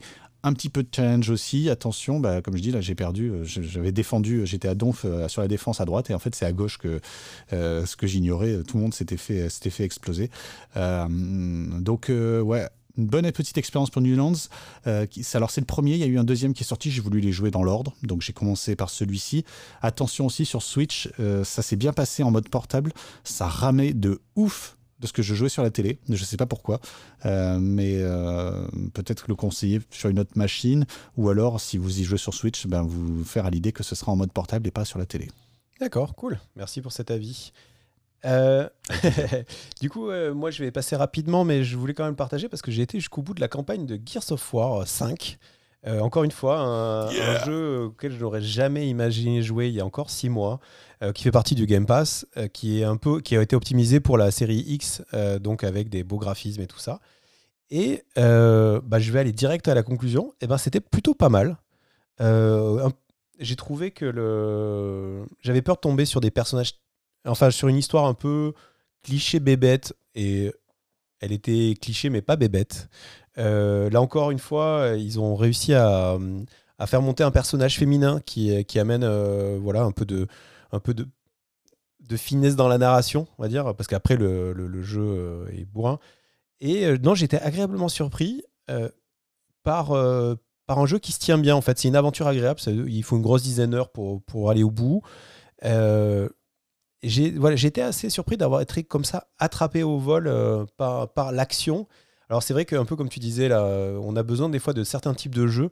Là c'est vrai qu'un jeu d'action où je pouvais poser le cerveau ou pendant euh, voilà pendant mes sessions d'une heure, une heure et demie, bah, voilà j'étais vraiment dans le bourrinage le plus complet, dans les allers-retours, euh, dans ramasser des munitions et puis voir des immeubles qui s'effondrent et tout. Il y a vraiment un grand truc, grand jeu d'action. Après on peut lui reprocher quand même de, des, des, mécanismes et des mécaniques que je trouve moi qui ont un peu vieilli quoi. Le côté je me le, côté euh, bah, qui fait le sel hein, de, de Gears hein, je vais faire taper par les fans hein, mais le fait de se planquer d'appuyer une touche de se planquer derrière les de trouver des, planques derrière des, éléments du décor de pas pouvoir sauter euh, c'est vrai que c'est des, des, choses ça il y a des moments ça a un peu agacé. Mais vraiment j'ai vécu une enfin ça vaut le coup pour les gens qui l'ont dans le Game Pass. Je sais pas je l'aurais acheté je pense que ça m'aurait piqué le cerveau. Mais euh, mais j'avoue j'ai vécu une chouette aventure euh, j'ai vécu des petits moments de, bravoure dans ce jeu-là. Bon, après, il y a des endroits vraiment chiants, il y a des passages où ils ont, été, ont été ajoutés des traversées de, de, désert ou de, zones glaciaires en, en, espèce de bateau qui sont vraiment pour dire ok, on a été un peu du côté de l'open world, mais bon, vraiment, c'est anecdotique. Euh, mais voilà, ça se tient et franchement agréablement surpris euh, par ce Give of War, sachant qu'il y a une extension qui vient d'être mise à disposition là ces jours-ci. Euh, qui ajoute un peu dans la campagne solo, 3 euh, heures de jeu avec euh, une autre escouade.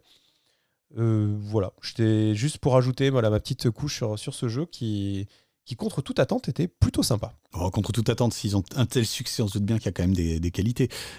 Oui, je veux dire que je suis pas le. Normalement, j'ai mon niveau de clientélisme pour un jeu de guerre euh, militaire avec il faut sauver la Terre et le seul moyen de la sauver, c'est en mettant des, satellites euh, qui envoient des rayons laser et des, des armes euh, qui tirent plus des plus grosses boules de feu.